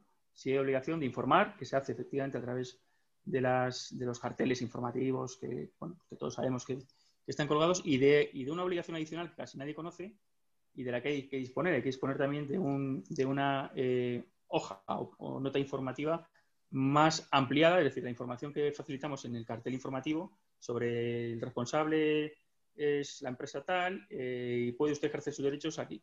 No pone mucho más, ¿no? Bueno, luego tenemos que tener una hoja ampliada de esa información a disposición de todo interesado que la pida. Esto es una obligación bastante desconocida y, ciertamente, como es desconocida, pues muy poca gente la pide, pero las empresas tienen que tenerla, eh, tienen que tenerla, eh, por si acaso. pero vamos, en, concreto, con la, en relación a la pregunta, no, consentimiento no hace falta. Y luego también hay que ver en, qué ámbito, en qué ámbito se, se, están captando esas imágenes. ¿eh? Porque si es en un ámbito eh, privado, opera, opera la, la, LOPD, la Ley Orgánica de Protección de Datos. Pero si es, son grabaciones que hace efectuadas por las fuerzas y cuerpos de seguridad del Estado, por ejemplo, ahí entra en juego la otra normativa diferente. También con habilitación legal, ¿vale? O sea, también se puede hacer sin problema, sí, sí. Vamos a acabar con una pregunta. Bueno, ya volvemos a repetir que evidentemente responderemos todas las preguntas y a través de las redes tanto de Unisport como de ACJEP eh, las publicaremos para que tengáis todos acceso. Pero quiero acabar con esta que nos preguntan si es obligatorio contratar a una empresa para gestionar todos estos temas o se puede hacer de forma independiente. Eh, no, a ver, obligatorio no es. ¿eh? obligatorio no es. es más, por ejemplo, en el caso del delegado, ya hemos comentado antes, que, puede ser un empleado de la propia empresa. En, caso, en, aquellos casos en los que es obligatorio designar un delegado, etcétera, puede ser incluso un empleado, sí, sí, puede serlo. Ahora bien, tiene que tener, ya digo, eh, una cualificación concreta y tiene que ser ese puesto el que ocupe y esas funciones concretas las que ocupe. No puede ocuparse de eso y de otras cuantas cosas más como si ocurría antes. ¿eh? Em, y en el caso de no tener obligación de designar un delegado, es decir, para el resto de obligaciones, pues eh, tampoco, a ver, como obligación no hay. ¿Que, es recomendable? Pues claro, porque siempre es asesoramiento. Solo por estar al corriente ¿no? y al día de todas las normativas y los cambios, y que es un tema complejo al final es... Efectivamente. Sí, porque esto es otro error, si, si me permites un momentito. Muchas veces eh, vamos a hacer una implementación inicial y luego lo dejamos ahí olvidado. No, no porque ya vemos que hay continuos cambios normativos, continuos cambios doctrinales, de jurisprudencia, de tal, de la agencia que publica bueno, no sé cuántas veces he, nombrado Agencia Española de Protección de Datos. Luego, luego las cuento, pero han podido ser 20, eh, no sé. Eh, está continuamente actualizando, publicando, dando su, eh, su opinión, su opinión que sienta doctrina. Es decir, cuidado porque lo que dice la agencia es que es la que nos va a sancionar luego como hagamos esto, ¿no? Entonces, esa actualización permanente, auditorías periódicas que también menciona el reglamento, hay que hacer auditorías periódicas de la, de la normativa, de la implementación de la normativa en la empresa. ¿eh? Entonces, bueno, pues evidentemente es muy, es muy recomendable. Ahora bien, si la empresa tiene un experto, alguien que conoce la materia, alguien cualificado para eh, gestionar este asunto internamente, lo puede hacer. ¿eh? Sí, sí, lo puede, lo puede hacer. Muy bien, Carlos, pues vamos a dejarlo aquí. Muchísimas gracias por, por este webinar que ha sido realmente muy, muy interesante y, yo creo que nos has tocado todas las áreas de, la protección y nos has dado una visión muy amplia del tema, muy amplia y además muy concreta y muy, muy práctica también. Eh, gracias por estar aquí, gracias a todos por, acompañarnos esta tarde. Y bueno, el próximo webinar, ¿vale? Eh, vamos, a, vamos a dedicarlo a la mujer y el deporte, como lo haremos dentro del de la semana del 8 de marzo, ¿vale? Un poco como, como homenaje y os iremos informando también a través de las redes porque serán una serie de webinars y cambiaremos un poquito el formato para darle un punto especial. Muchas gracias a todos. Muchas gracias.